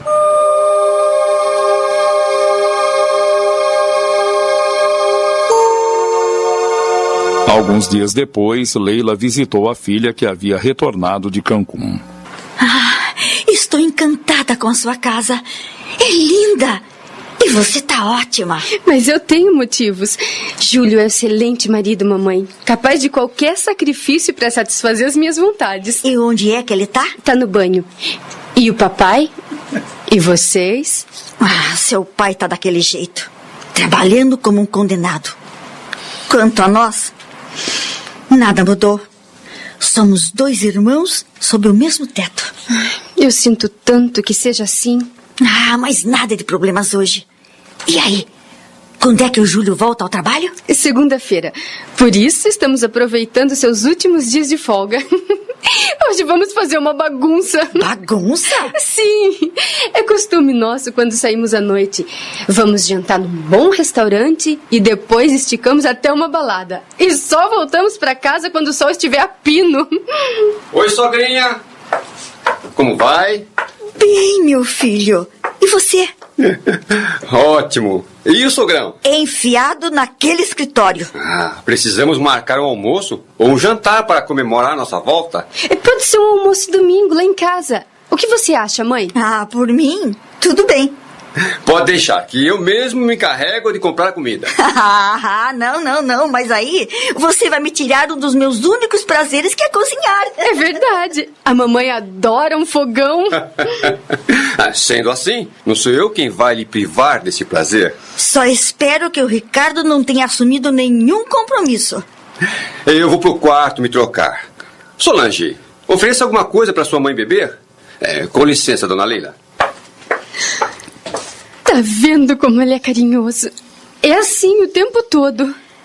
Seu pai também era muito carinhoso nos nossos primeiros anos de casamento. Vocês vão superar esses problemas, mãe. Não desanime. Não tem jeito. Os nossos dias felizes hoje é só uma doce recordação.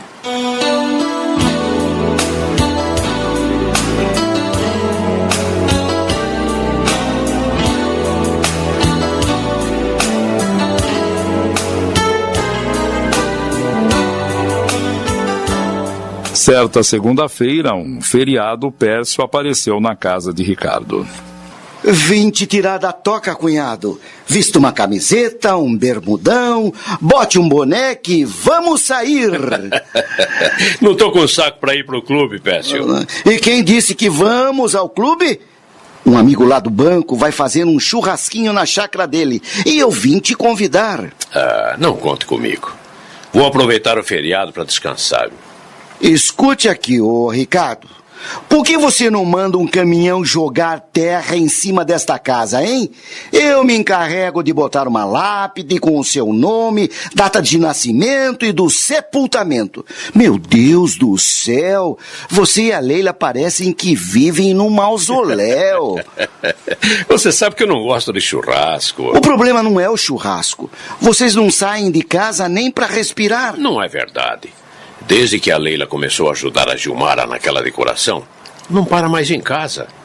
Até hoje, que é feriado, ela foi trabalhar. Mas pelo jeito, isso não tá adiantando nada? Claro que tá.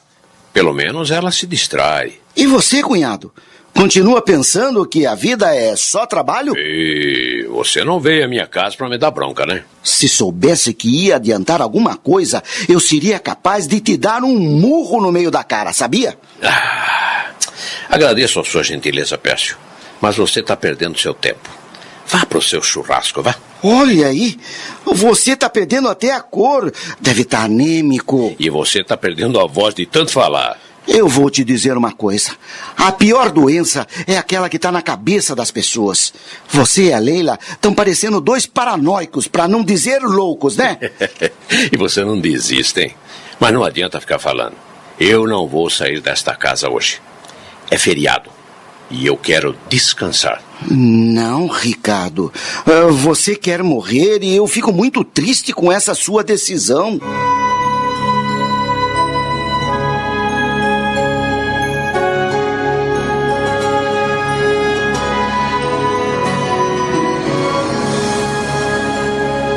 Não houver atraso por parte da galeria, o apartamento vai estar pronto quarta-feira, Argemiro. Só faltam os quadros e algumas obras de ornamentação. Ótimo. Então posso inaugurá-lo sábado, dia 30. Pode. É uma data especial? É, realmente é especial. É o dia do meu aniversário. Vou mandar preparar uma festa e vocês serão as minhas convidadas de honra. Ah, que pena. Mas eu não vou poder comparecer. Justamente no dia 30 vai casar um primo do meu marido no Rio de Janeiro. E vamos para lá sexta-feira à noite. Ah, que pena. Mas você vem, não é, Leila? Bem, eu. Eu, eu não sei. Claro que ela virá. Afinal de contas, nós duas fizemos um trabalho maravilhoso. Desculpe a falta de modéstia, Argemiro, mas você gostou do nosso trabalho, não gostou? Muito. O apartamento ficou exatamente como eu desejava. Uh, por favor, Leila, uh, eu gostaria muito que você viesse. Bem, sendo assim, eu virei, claro. Ótimo!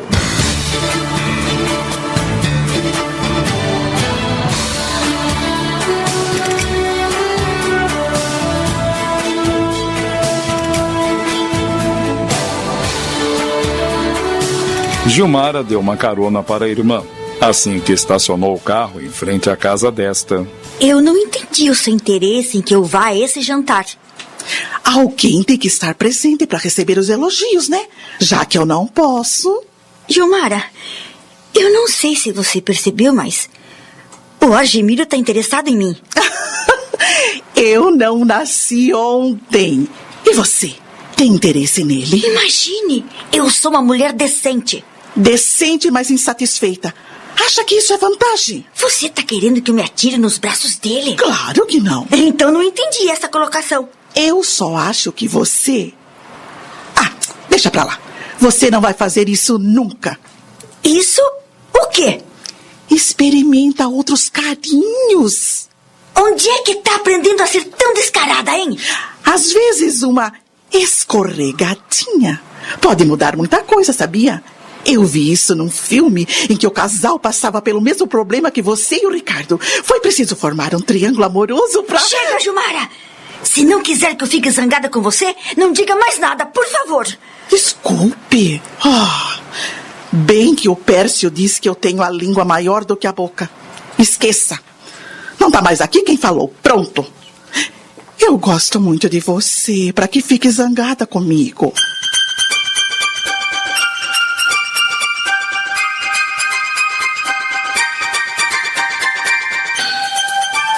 Dois dias depois. No próximo domingo, o papai e a mamãe completam 22 anos de casados. Mas acho que nem estão se lembrando. É mesmo? Ai, é uma pena que eles estejam passando por uma crise conjugal. Se não. Se não. Se não o quê? O que é que você está tramando? Ai, de repente me passou uma ideia pela cabeça, mas. Ai, deixa pra lá. Não vai resolver nada mesmo. Posso saber que ideia é essa? Ah, não se preocupe. É claro que eu me preocupo. Seus pais não estão se relacionando bem. Você diz que teve uma ideia. Só pode ser com relação à solução do problema, né? Ou acha que minha opinião não vale nada? Claro que vale, e muito. Então fale de uma vez. E me diga que ideia foi essa que você teve? É, é o seguinte.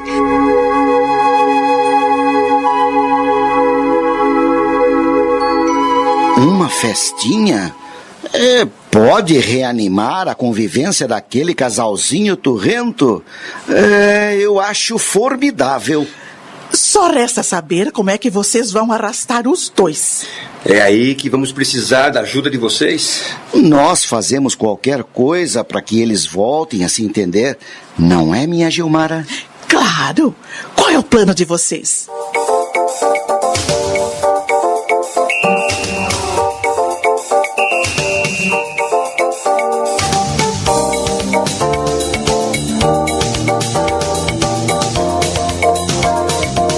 No domingo, mais ou menos às treze e meia da tarde, Pércio e Gilmara chegaram à casa de Leila. Que novidade é essa? Vocês aqui em plena tarde de domingo? Cadê o Ricardo? Tá dando uma capinada no quintal. Por quê? Porque queremos que vocês dois deem uma saidinha com a gente. Pra onde? Conte pra ela, amor, enquanto eu vou falar com o Ricardo. É que nós queríamos visitar a Solange e o Júlio e queríamos que fossem com a gente. E pra que isso? Vocês sabem perfeitamente onde eles moram. Acontece que não temos tanta intimidade com o Júlio, né, Leila? Ouvi dizer que a família dele é cheia de nove horas. Invenção de quem falou. Eles são ricos, mas não são snobs. E depois, eles não moram com a família do Júlio. Ah, não custa você e o Ricardo irem com a gente. Tá uma tarde tão gostosa. Aproveitamos e fazemos um belo passeio. O que acha? Bem, por mim, não há problema. Só não sei se o Ricardo vai topar. Deixe que o Pércio convence ele.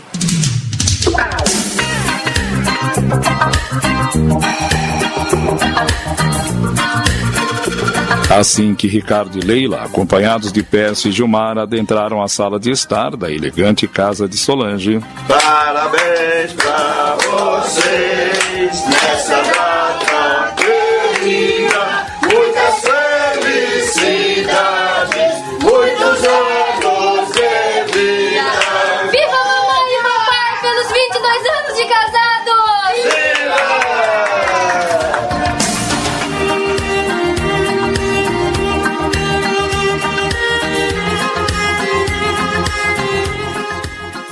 Estamos apresentando Volta, vem viver outra vez ao meu lado. O Anel que Tu Me Destes. Consigo- Minissérie em cinco capítulos de Júlio Carrara. Pois meu corpo está acostumado. Voltamos a apresentar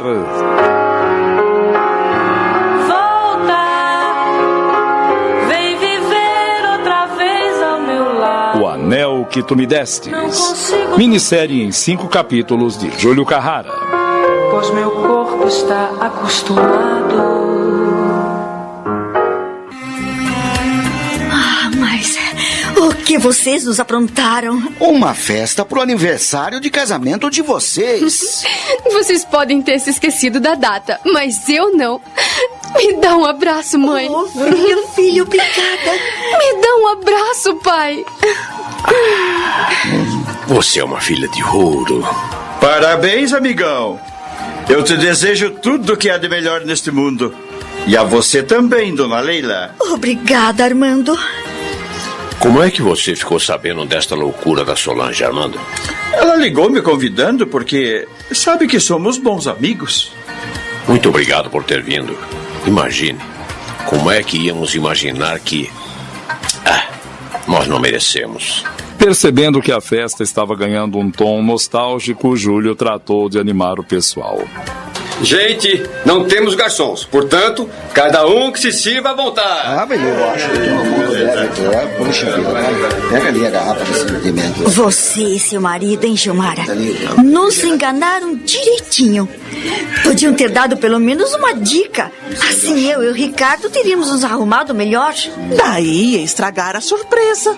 Seguimos à risca todas as instruções do Júlio e da Solange. Pra dizer a verdade, eu nem me lembrava mais dessa data. E você, Ricardo? Eu me lembrei sim, mas achei melhor ficar na minha. Aliás, ultimamente eu só tenho ficado na minha. Pois devia ter me lembrado. Eu poderia ter feito um almoço melhorzinho. Vocês estão vendo como ele é? Gente, por favor. Vocês não vão começar a discutir no meio de tanta gente, né? Ah, Desculpem, desculpem. Ricardo, o Júlio comprou até um barrilzinho de chopes. Vamos abri-lo? claro! O chopinho vai bem com este calor que tá fazendo, né? Cadê o Armando? Ah, Deve estar por aí. É, vamos procurá-lo? A Solange é mesmo uma filha de ouro. Casada de novo, com tanta coisa para se preocupar, foi se lembrar de nós. Ela ama vocês, Leila. E só deseja que vocês sejam felizes. Ai, 22 anos de casados. Deveríamos estar dando pulos de alegria. Afinal de contas, qual o casal que permanece tanto tempo junto nos dias de hoje?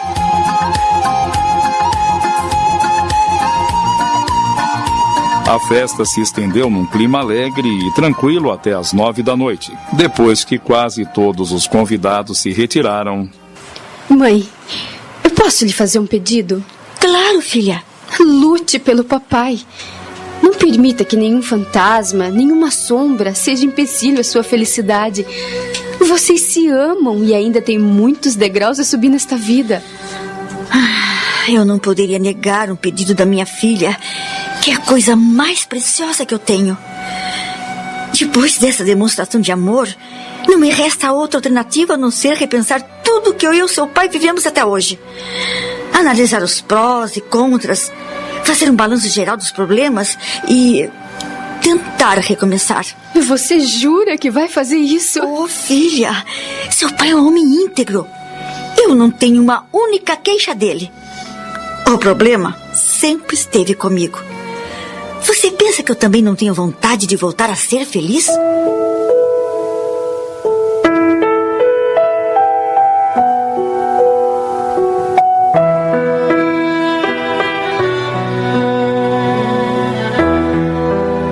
assim que chegaram em casa, Vou tomar um banho e depois cair na cama, que eu tô exausto. Mas não demore muito, por favor, que eu também estou precisando de um banho. Por que não tentar? É o mínimo que eu posso fazer depois do pedido da Solange. assim que Ricardo retornou do banho, de pijama, pronto para dormir. A festa tava ótima, mas acabou comigo. Tô moído. Ricardo, me espere.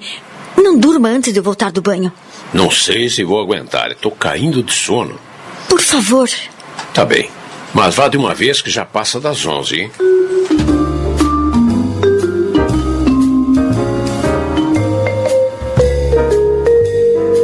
Leila terminou de se enxugar e retirou a touca, deixando que os cabelos lhe escorressem pelos ombros. Em seguida, passou a toalha molhada pelo espelho embaçado, mirou-se por alguns instantes e em seguida apanhou uma camisola pendurada no cabide. Ricardo cochilava, ainda descoberto, com as mãos sobre o peito. Ela aproximou-se do leito, abaixou-se, encostou os lábios bem perto do rosto do marido e chamou suavemente. Ricardo, Ricardo, acorde. Em seguida, levantou-se. Ele abriu os olhos lentamente e se deparou com a figura da mulher numa camisola transparente a lhe sorrir suavemente. Como era o nome mesmo daquela atriz? Rita Hayward, em Gilda.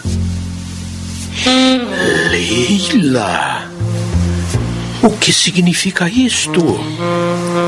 Você ainda me ama, Ricardo? Eu nunca deixei de te amar.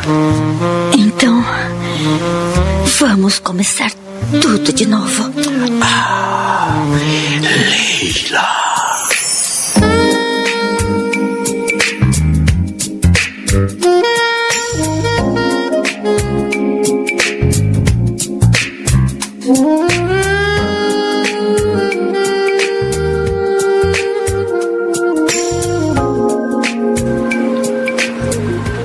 Naquela manhã de segunda-feira, quando Solange chegou à casa dos pais, se deparou com Leila e Ricardo tomando café felizes, como quando ela era menina.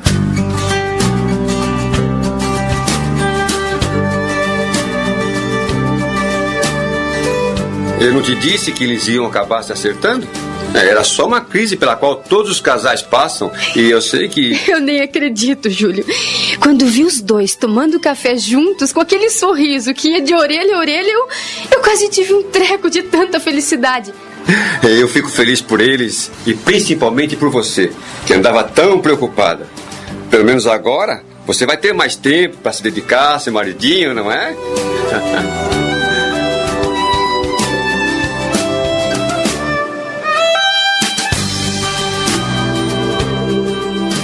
Finalmente, hein? Você não imagina como eu tô feliz. Mas você vai me contar tudo. Ora, Armando, não seja indiscreto, hein? Essas coisas não se comentam. De qualquer maneira, isso merece uma comemoração. Hoje, depois do expediente, vamos fazer uma farra. hein? E a despesa? Ah, corre por minha conta.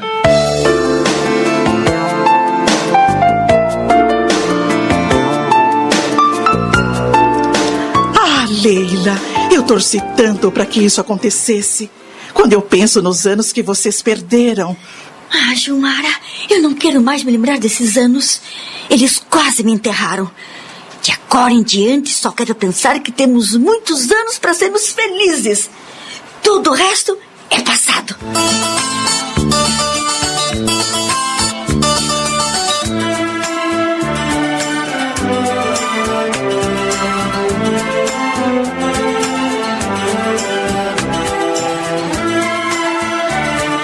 Você não se esqueceu do aniversário do Argemiro no próximo sábado, não é? Não. Mas eu decidi que não vou à festa. Como não vai? Alguém tem que representar a nossa firma de decoração. Você se esqueceu que eu e o Pércio temos um compromisso no Rio de Janeiro? Claro que não, mas eu não queria deixar o Ricardo sozinho numa noite de sábado. Que bobagem! Vocês terão muitos sábados para ficarem juntos. É importante que você esteja presente porque Argemiro pode recomendar o nosso serviço para seus amigos. Ai, ai, ai, tá bem, tá bem, Gilmara, tá bem, eu vou. Pronto. Contra a vontade, mas vou.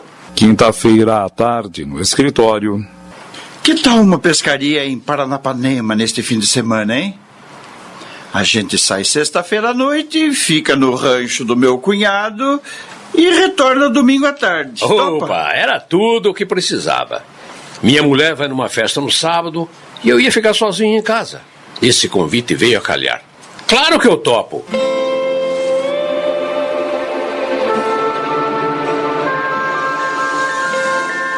No sábado, por volta de 8 horas da noite, Leila chegou ao edifício de Argemiro, muito linda. Trajava um elegante vestido.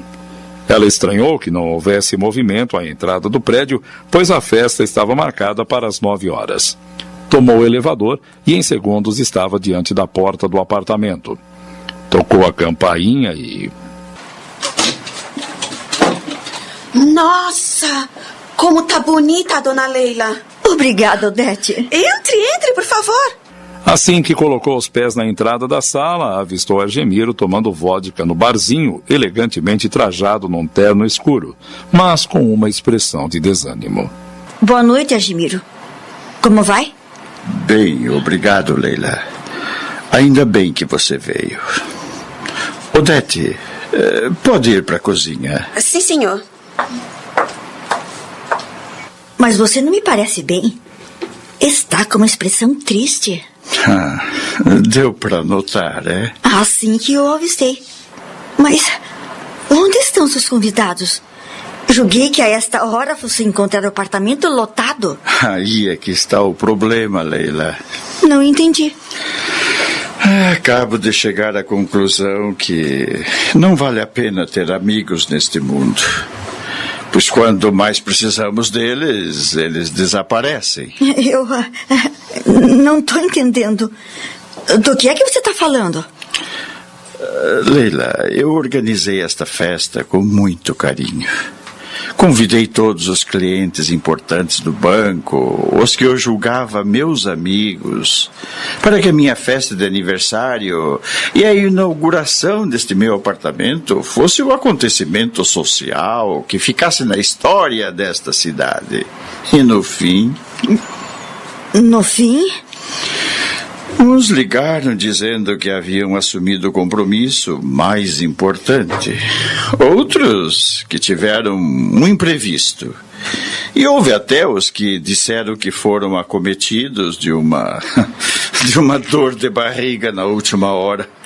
Então, quer dizer que Não vai haver mais festa porque não vem ninguém. Acabamos de apresentar. Volta,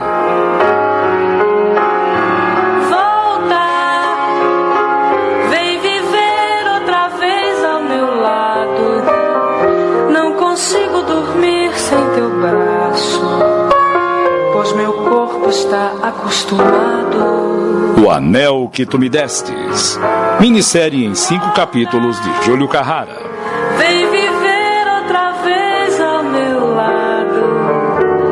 Não consigo dormir sem teu braço, pois meu corpo está acostumado. Passamos a apresentar. Volta, vem viver outra vez ao meu lado. Não consigo dormir sem teu braço, pois meu corpo está acostumado. O Anel que Tu Me Destes. Minissérie em cinco capítulos de Júlio Carrara. Vem viver outra vez ao meu lado. Não consigo dormir sem teu braço, pois meu corpo está acostumado. Ah, eu sinto muito. Você não merecia isso. É, eu não consigo entender. Não se faz isso com um amigo. Concordo plenamente. E acho que de agora em diante você deve selecionar mais suas amizades. Bem, eu quero que saiba que lhe desejo toda a felicidade do mundo. Parabéns. Não vai me dar um abraço? Um abraço? Ah, é, é, claro. Feliz aniversário. Ainda bem que você não fez como aquele bando de hipócritas. Bem, é melhor eu voltar para minha casa. Ah, Por favor, Leila, não me deixe sozinho. Como? Ah, ah, Fique para jantar comigo. Mas não tem cabimento, Argemiro. Você foi a única que não me decepcionou. Por favor, eu te peço. É só um jantar, nada mais. E eu preciso da sua companhia. Argemiro, eu sou casada. Mas seu marido sabe onde você está. De qualquer forma, você veio porque ia acontecer uma festa. Não acredito que ele vá brigar com você só porque você jantou comigo. Não se trata disso. Meu marido nem tá em casa. Ele foi pescar com um amigo e só volta amanhã à tarde. Então, qual é o problema em ficar? Não me diga que. eh, que não confia em mim. É, você é um homem íntegro. É que. Eu vou ficar muito magoado se me fizer essa desfeita. Vou me sentir um lixo porque vou passar o pior aniversário de toda a minha vida. Tá bem. Eu não quero que fique mais decepcionado do que já está. Então, aceita o meu convite? Eu janto com você. Ah, Leila, obrigado. Você é mesmo uma mulher maravilhosa. Ah, vamos tomar um drink para comemorar. O que você prefere? Qualquer coisa. Mas que seja bem suave. Ah, deixe comigo.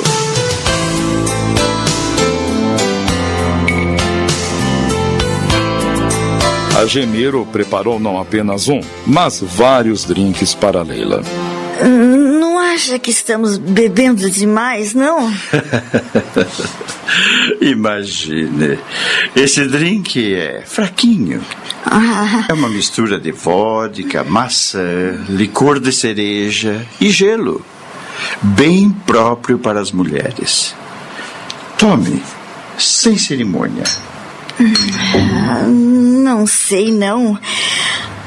Mas acho que ele já está subindo. É que ainda não jantamos. Você deve estar com o estômago vazio. E tô mesmo. Hum, E cadê a Odete que não serve logo esse jantar? Logo ele vai ser servido, Leila. Não se preocupe. Quer dizer então que você e seu marido estão se dando bem novamente? Muito bem. Eu acho que andava doente é da cabeça. Mas graças a Deus me curei a tempo. Ah, que pena. Pena? Você não se alegra com a minha felicidade? Ah, eu pensei que fosse meu amigo. Eu acho que sou mais do que seu amigo, Leila. Sou.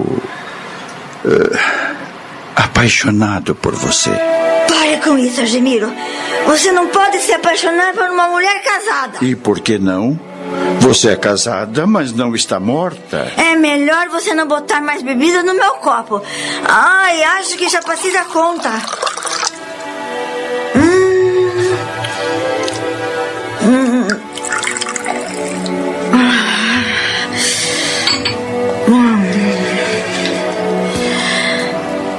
Bobagem, bobagem. Você está tão sóbria do que quando chegou. Vamos, beba. Olha, você acabou de dizer uma coisa certíssima. Sou casada e não tô morta. Hum, ah, morta eu tava, é, até algumas semanas atrás, quando eu repelia o meu marido cada vez que ele me procurava. Mas agora, felizmente, eu sinto que estou mais viva do que nunca e jamais, jamais, entende? Seria capaz de trair o meu marido. Portanto, se tem alguma intenção a meu respeito, não perca o seu tempo. É melhor não insistir nesse assunto. Aqui daqui a 20 dias. Eu vou para Grécia passar as férias. Vem comigo, Leila. E eu vou te mostrar o que é ser feliz verdadeiramente. Você ficou louco? Ainda não, mas vou acabar ficando se você recusar o meu convite. Eu vou embora. Por favor, não. Não tô gostando da sua conversa. Ela tomou um rumo que, é que não tá me agradando. Ah, perdão, Leila, perdão. Não vou mais falar nisso, eu te prometo. Mas, por favor, fique. Hum, Jamiro, não alimente nenhuma ilusão a meu respeito, porque você não vai conseguir nada. Ah, vamos mudar de assunto. O jantar deve estar saindo. Vamos tomar mais um drink para afastar esse esse embaraço.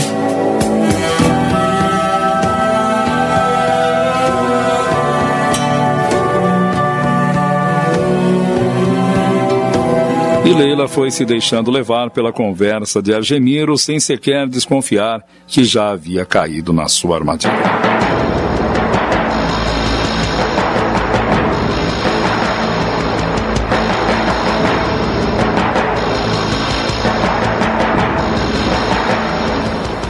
Leila espreguiçou-se na cama sonolenta. Havia acordado, mas permanecia com os olhos fechados. Sentia um gosto horrível na boca e uma dor de cabeça insistente.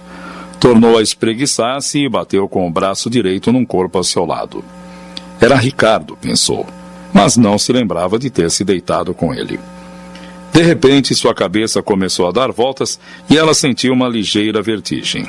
Então, começou a abrir os olhos lentamente, tentando olhar as paredes do quarto ainda em penumbra, o teto, a cortina balançando devido ao vento. Hum, que esquisito. Até parece que estou em outro quarto. Fixou os olhos na janela, mas eles arderam. Ela os fechou novamente para reabri-los em seguida. Não dava para distinguir nada com aquela penumbra. O dia ainda não amanhecera de vez. Tateou o criado mudo. Procurou a abajur e não encontrou. Continuou tateando, dessa vez na parede, e encontrou o interruptor. Acionou e o quarto se iluminou de imediato. Leila levou um choque. Olhou para o lado e. Argemiro! Bom dia, Leila. Não, não é verdade. É um pesadelo. Eu estou vivendo um pesadelo. Calma, Leila. Me solte. Calma. Me solte. Ela deu um pulo do leito e só então percebeu que estava nua. Pelo chão estavam espalhadas todas as suas roupas. Desesperada, tentava vestir-se de qualquer maneira, enquanto Agemiro procurava em vão acalmá-la. Por favor, se acalme. Não me toque, miserável! Não encoste um dedo em mim! Canalha! Você está sendo injusta comigo. Eu não fiz nada contra a sua vontade. Pare com isso! Você bebeu demais, estava muito alegre, perdeu o controle. Me seduziu e é, eu não tive como É resistir. mentira! Eu jamais faria isso! Odete! Odete! É Odete! melhor não chamar a Odete, porque ela não está sabendo de nada. Recolheu-se logo depois que serviu o jantar. Não vai querer que ela te veja aqui, não é? Não precisa ficar desse jeito, Leila. Ninguém vai saber de nada. Eu não quero ouvir a sua voz! Pronto! Já estou vestida! Vou embora agora mesmo desse maldito apartamento! Mas são três e meia da manhã, Leila. Você não pode sair à rua nesse estado. Dane-se! Espere, Leila. Vá pro diabo!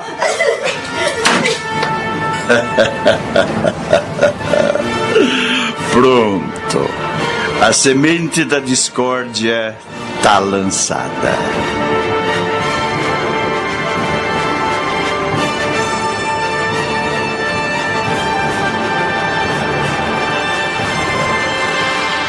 Leila chegou em casa, dirigiu-se ao banheiro e enfiou-se na banheira. Preciso ficar o maior tempo possível debaixo da água. E pôs-se a esfregar a bucha com sabão pelo corpo tão freneticamente como se desejasse arrancar a própria pele. Tenho que me limpar. Tenho que arrancar esta sujeira do corpo.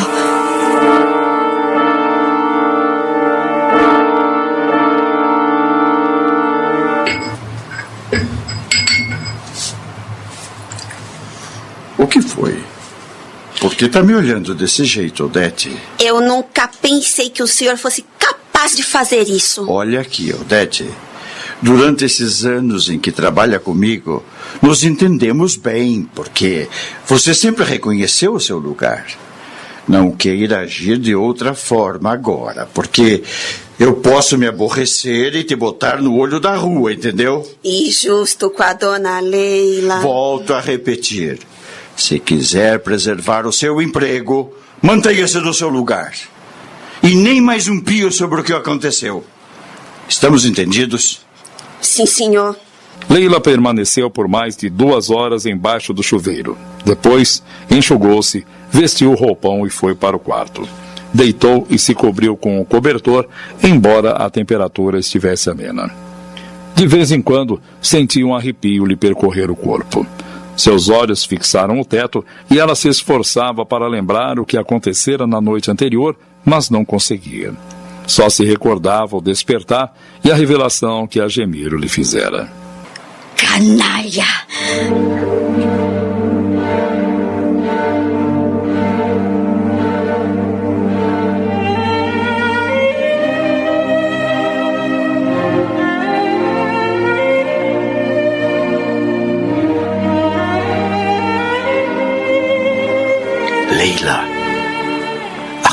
Meu amor. Acabei de chegar da pescaria. Leila, o que aconteceu, Leila? Encontrei suas roupas espalhadas pela casa, como se por aqui tivesse passado um furacão. O que está acontecendo? Nada. Como nada? Já disse que não tenho nada. Então levante-se dessa cama. Sabe que a pescaria não foi tão ruim? Eu trouxe uns peixinhos que você vai adorar. Não vou me levantar desta cama. Ah, deixe de ser preguiçosa, meu amor. Eu vou te dar um beijo para espantar essa preguiça, tá bem? Não me toque, Ricardo. Nunca mais toque em mim. O quê? Eu não quero seu beijo. Eu tenho nojo de você. Nojo. Estamos apresentando.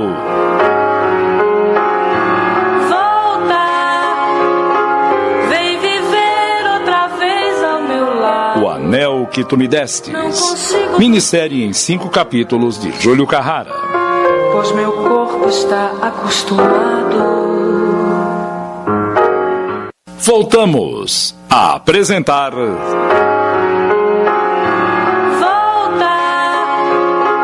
Vem viver outra vez ao meu lado. O Anel que Tu Me Destes. Minissérie em cinco capítulos de Júlio Carrara.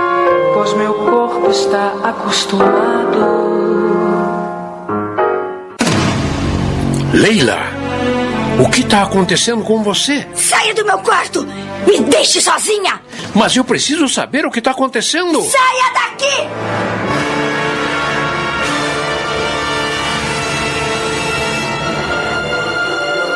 Eu não consigo entender. Até ontem estava tudo bem entre a gente e de repente. Ah, as mulheres são muito complicadas, seu Ricardo. Não pense que sua filha é um poço de calmaria, como parece, não. De vez em quando ela também tem os chiliques. Não se trata de nenhum chilique. Eh, Desculpe. Olha, ah, aí vem a Solange. E então, minha filha? Como está sua mãe? Eu dei um calmante para ela e, e ela dormiu. Ela estava muito agitada. Ela te contou o que aconteceu? Não. Você não acha melhor chamarmos um médico? Se quando ela acordar, aquele desespero persistir, chamamos o médico. Ai, coitada dela. Agora que vocês estavam tão bem. Ainda ontem, quando eu saí para a pescaria, ela estava alegre, feliz, porque ia para a festa de aniversário daquele presidente do banco, pro qual ela e a Gilmara trabalharam. Ah, vai ver, a dona Leila bebeu um pouco demais. e- Júlio! Ué, e não pode ser? Pessoas que não são acostumadas a beber têm essa reação no dia seguinte? Não. Alguma coisa deve ter acontecido naquela festa. É melhor não fazer comentário precipitado. Vamos deixar que ela durma. Ah, vai ver, o Júlio tem razão. Quem sabe ela exagerou na bebida. Leila dormiu um sono tranquilo sob o efeito do calmante que a filha lhe ministrara. Acordou por volta das nove e meia da noite, calma. Ricardo e Solange estavam à cabeceira da cama. Ricardo? Você está bem, Leila? Sim. Leila, o que foi que aconteceu naquela festa? Nada. Eu. Bem, eu. Eu abusei um pouco da bebida. Me senti mal e. Tive uma crise nervosa. Só isso. É bem que o Júlio tinha razão. Como é que você conseguiu voltar para casa? O doutor Argemiro chamou um táxi e a empregada dele me trouxe. Ela me deu um banho, me botou na cama e.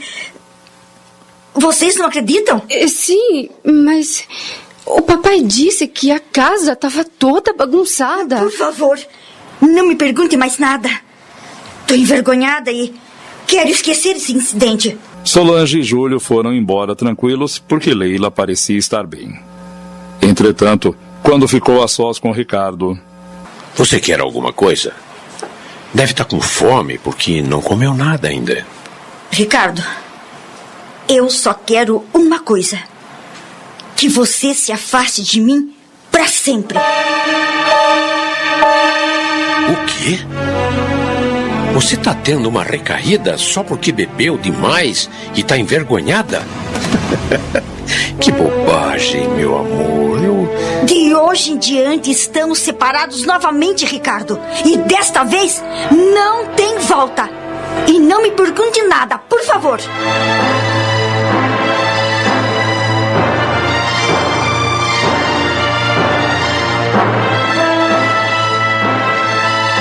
um mês e meio depois, Eu não sei até quando o coitado do Ricardo e a Solange vão suportar essa tortura que você lhe impôs, Leila. Você não tem um pingo de remorso. Claro que tenho. Mas jurei que eles jamais vão saber o que me aconteceu.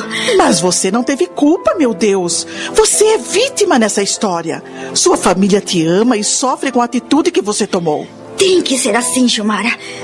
Pelo menos quando eu morrer, eles vão ter uma boa recordação de mim. Às vezes eu tenho vontade de lhe dar uma surra, sabia? Ou então, procurar o Ricardo e contar tudo. Se você fizer isso, eu nunca mais olho na sua cara.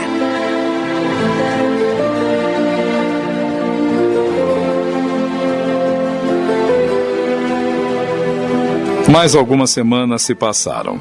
Certa tarde, estava Leila entretida na leitura de uma revista, sentada no sofá da sala de estar, quando. Boa tarde, Leila. aqui na minha casa, seu safado! Eu preciso muito falar com você.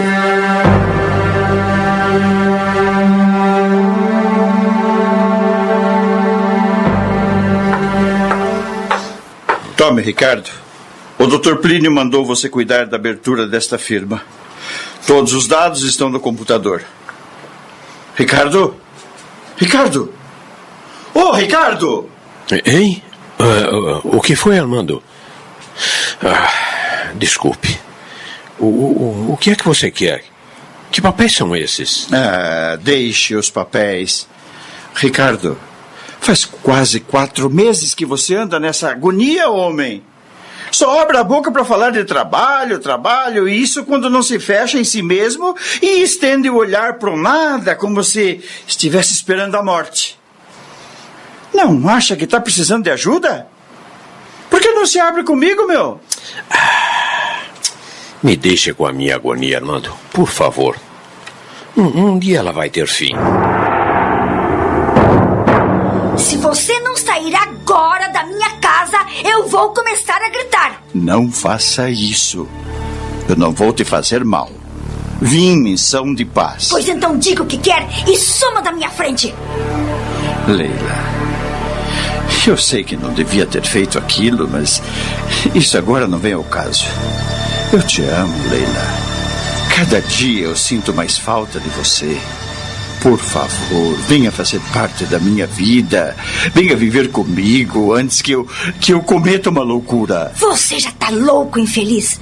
Destruiu a minha vida. Acabou com tudo de bom que permaneceu adormecido dentro de mim tantos anos e que finalmente eu havia redescoberto novamente. Como pensa que tem vivido daquela noite em diante? Eu te odeio e quero que você morra e vá pro quinto dos infernos! Eu já tô no inferno. Não tive culpa de me apaixonar. Vim aqui disposto a te devolver a paz, a tranquilidade, na esperança de que aceitasse a minha proposta. Mas já que me odeia tanto, eu prefiro que continue atormentada como eu. É a minha vingança. Saia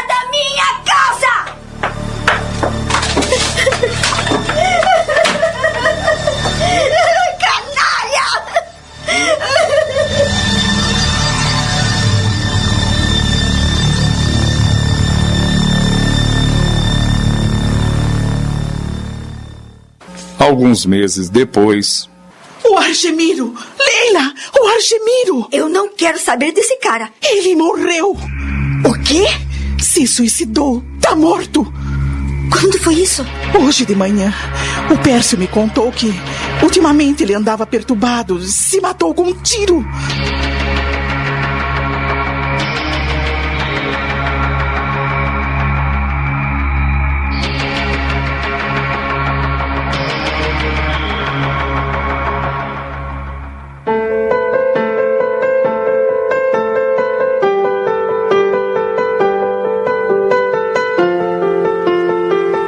Não temos nada para conversar.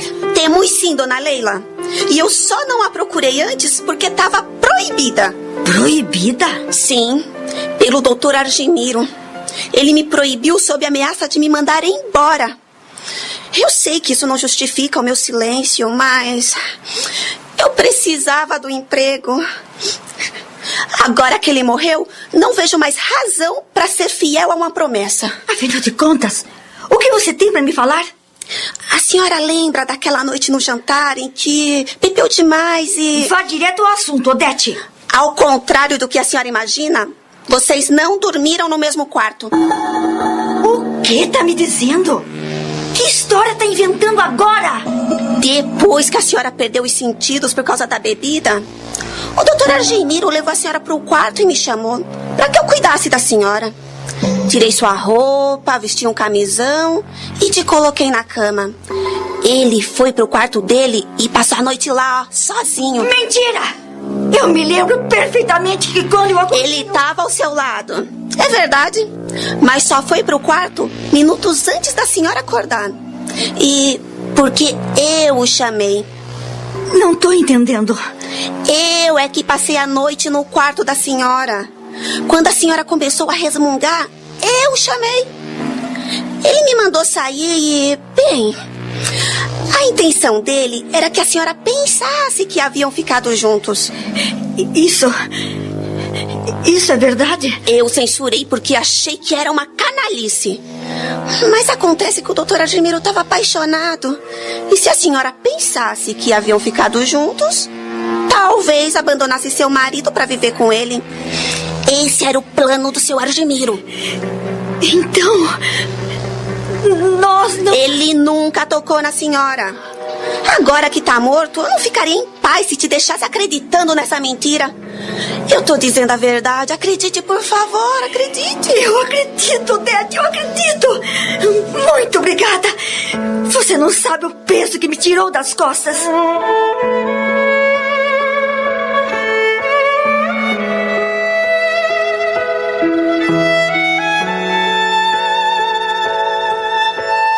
Ricardo, hum. telefone para você. É a Leila. Leila? Será que aconteceu alguma coisa? Ah, eu não sei. Me dê aqui. Alô, Leila. Ricardo, se eu lhe fizer uma pergunta, você me responde com sinceridade. O que é? Você ainda me ama? Mas é claro que te amo. E de me perdoar depois de tudo que eu te fiz passar nos últimos anos, nos últimos meses? Eu falhei tanto. Ah, e que espécie de amor seria o meu se não te aceitasse com suas falhas? Ai, obrigada, meu amor. Eu também nunca deixei de te amar. Mas esse é um assunto que não se resolve por telefone. Venha logo pra casa. A noite tá fria e eu tô precisando do seu calor.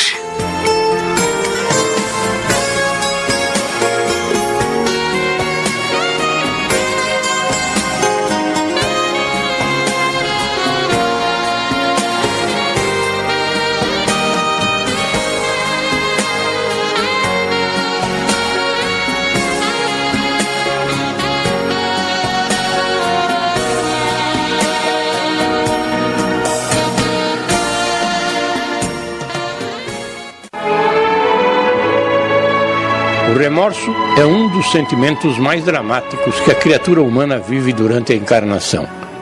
Quando ela volta para o plano espiritual sofrendo o drama íntimo, estará como no inferno, pois o arrependimento não resolve suas angústias.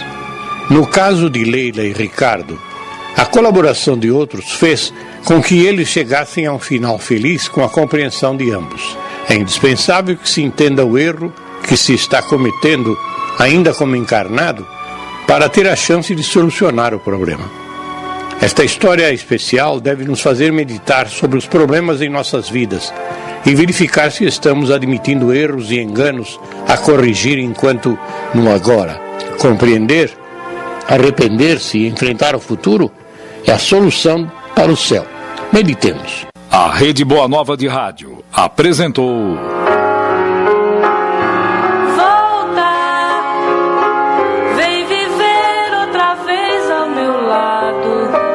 Anel que Tu Me Destes. Minissérie em cinco capítulos de Júlio Carrara.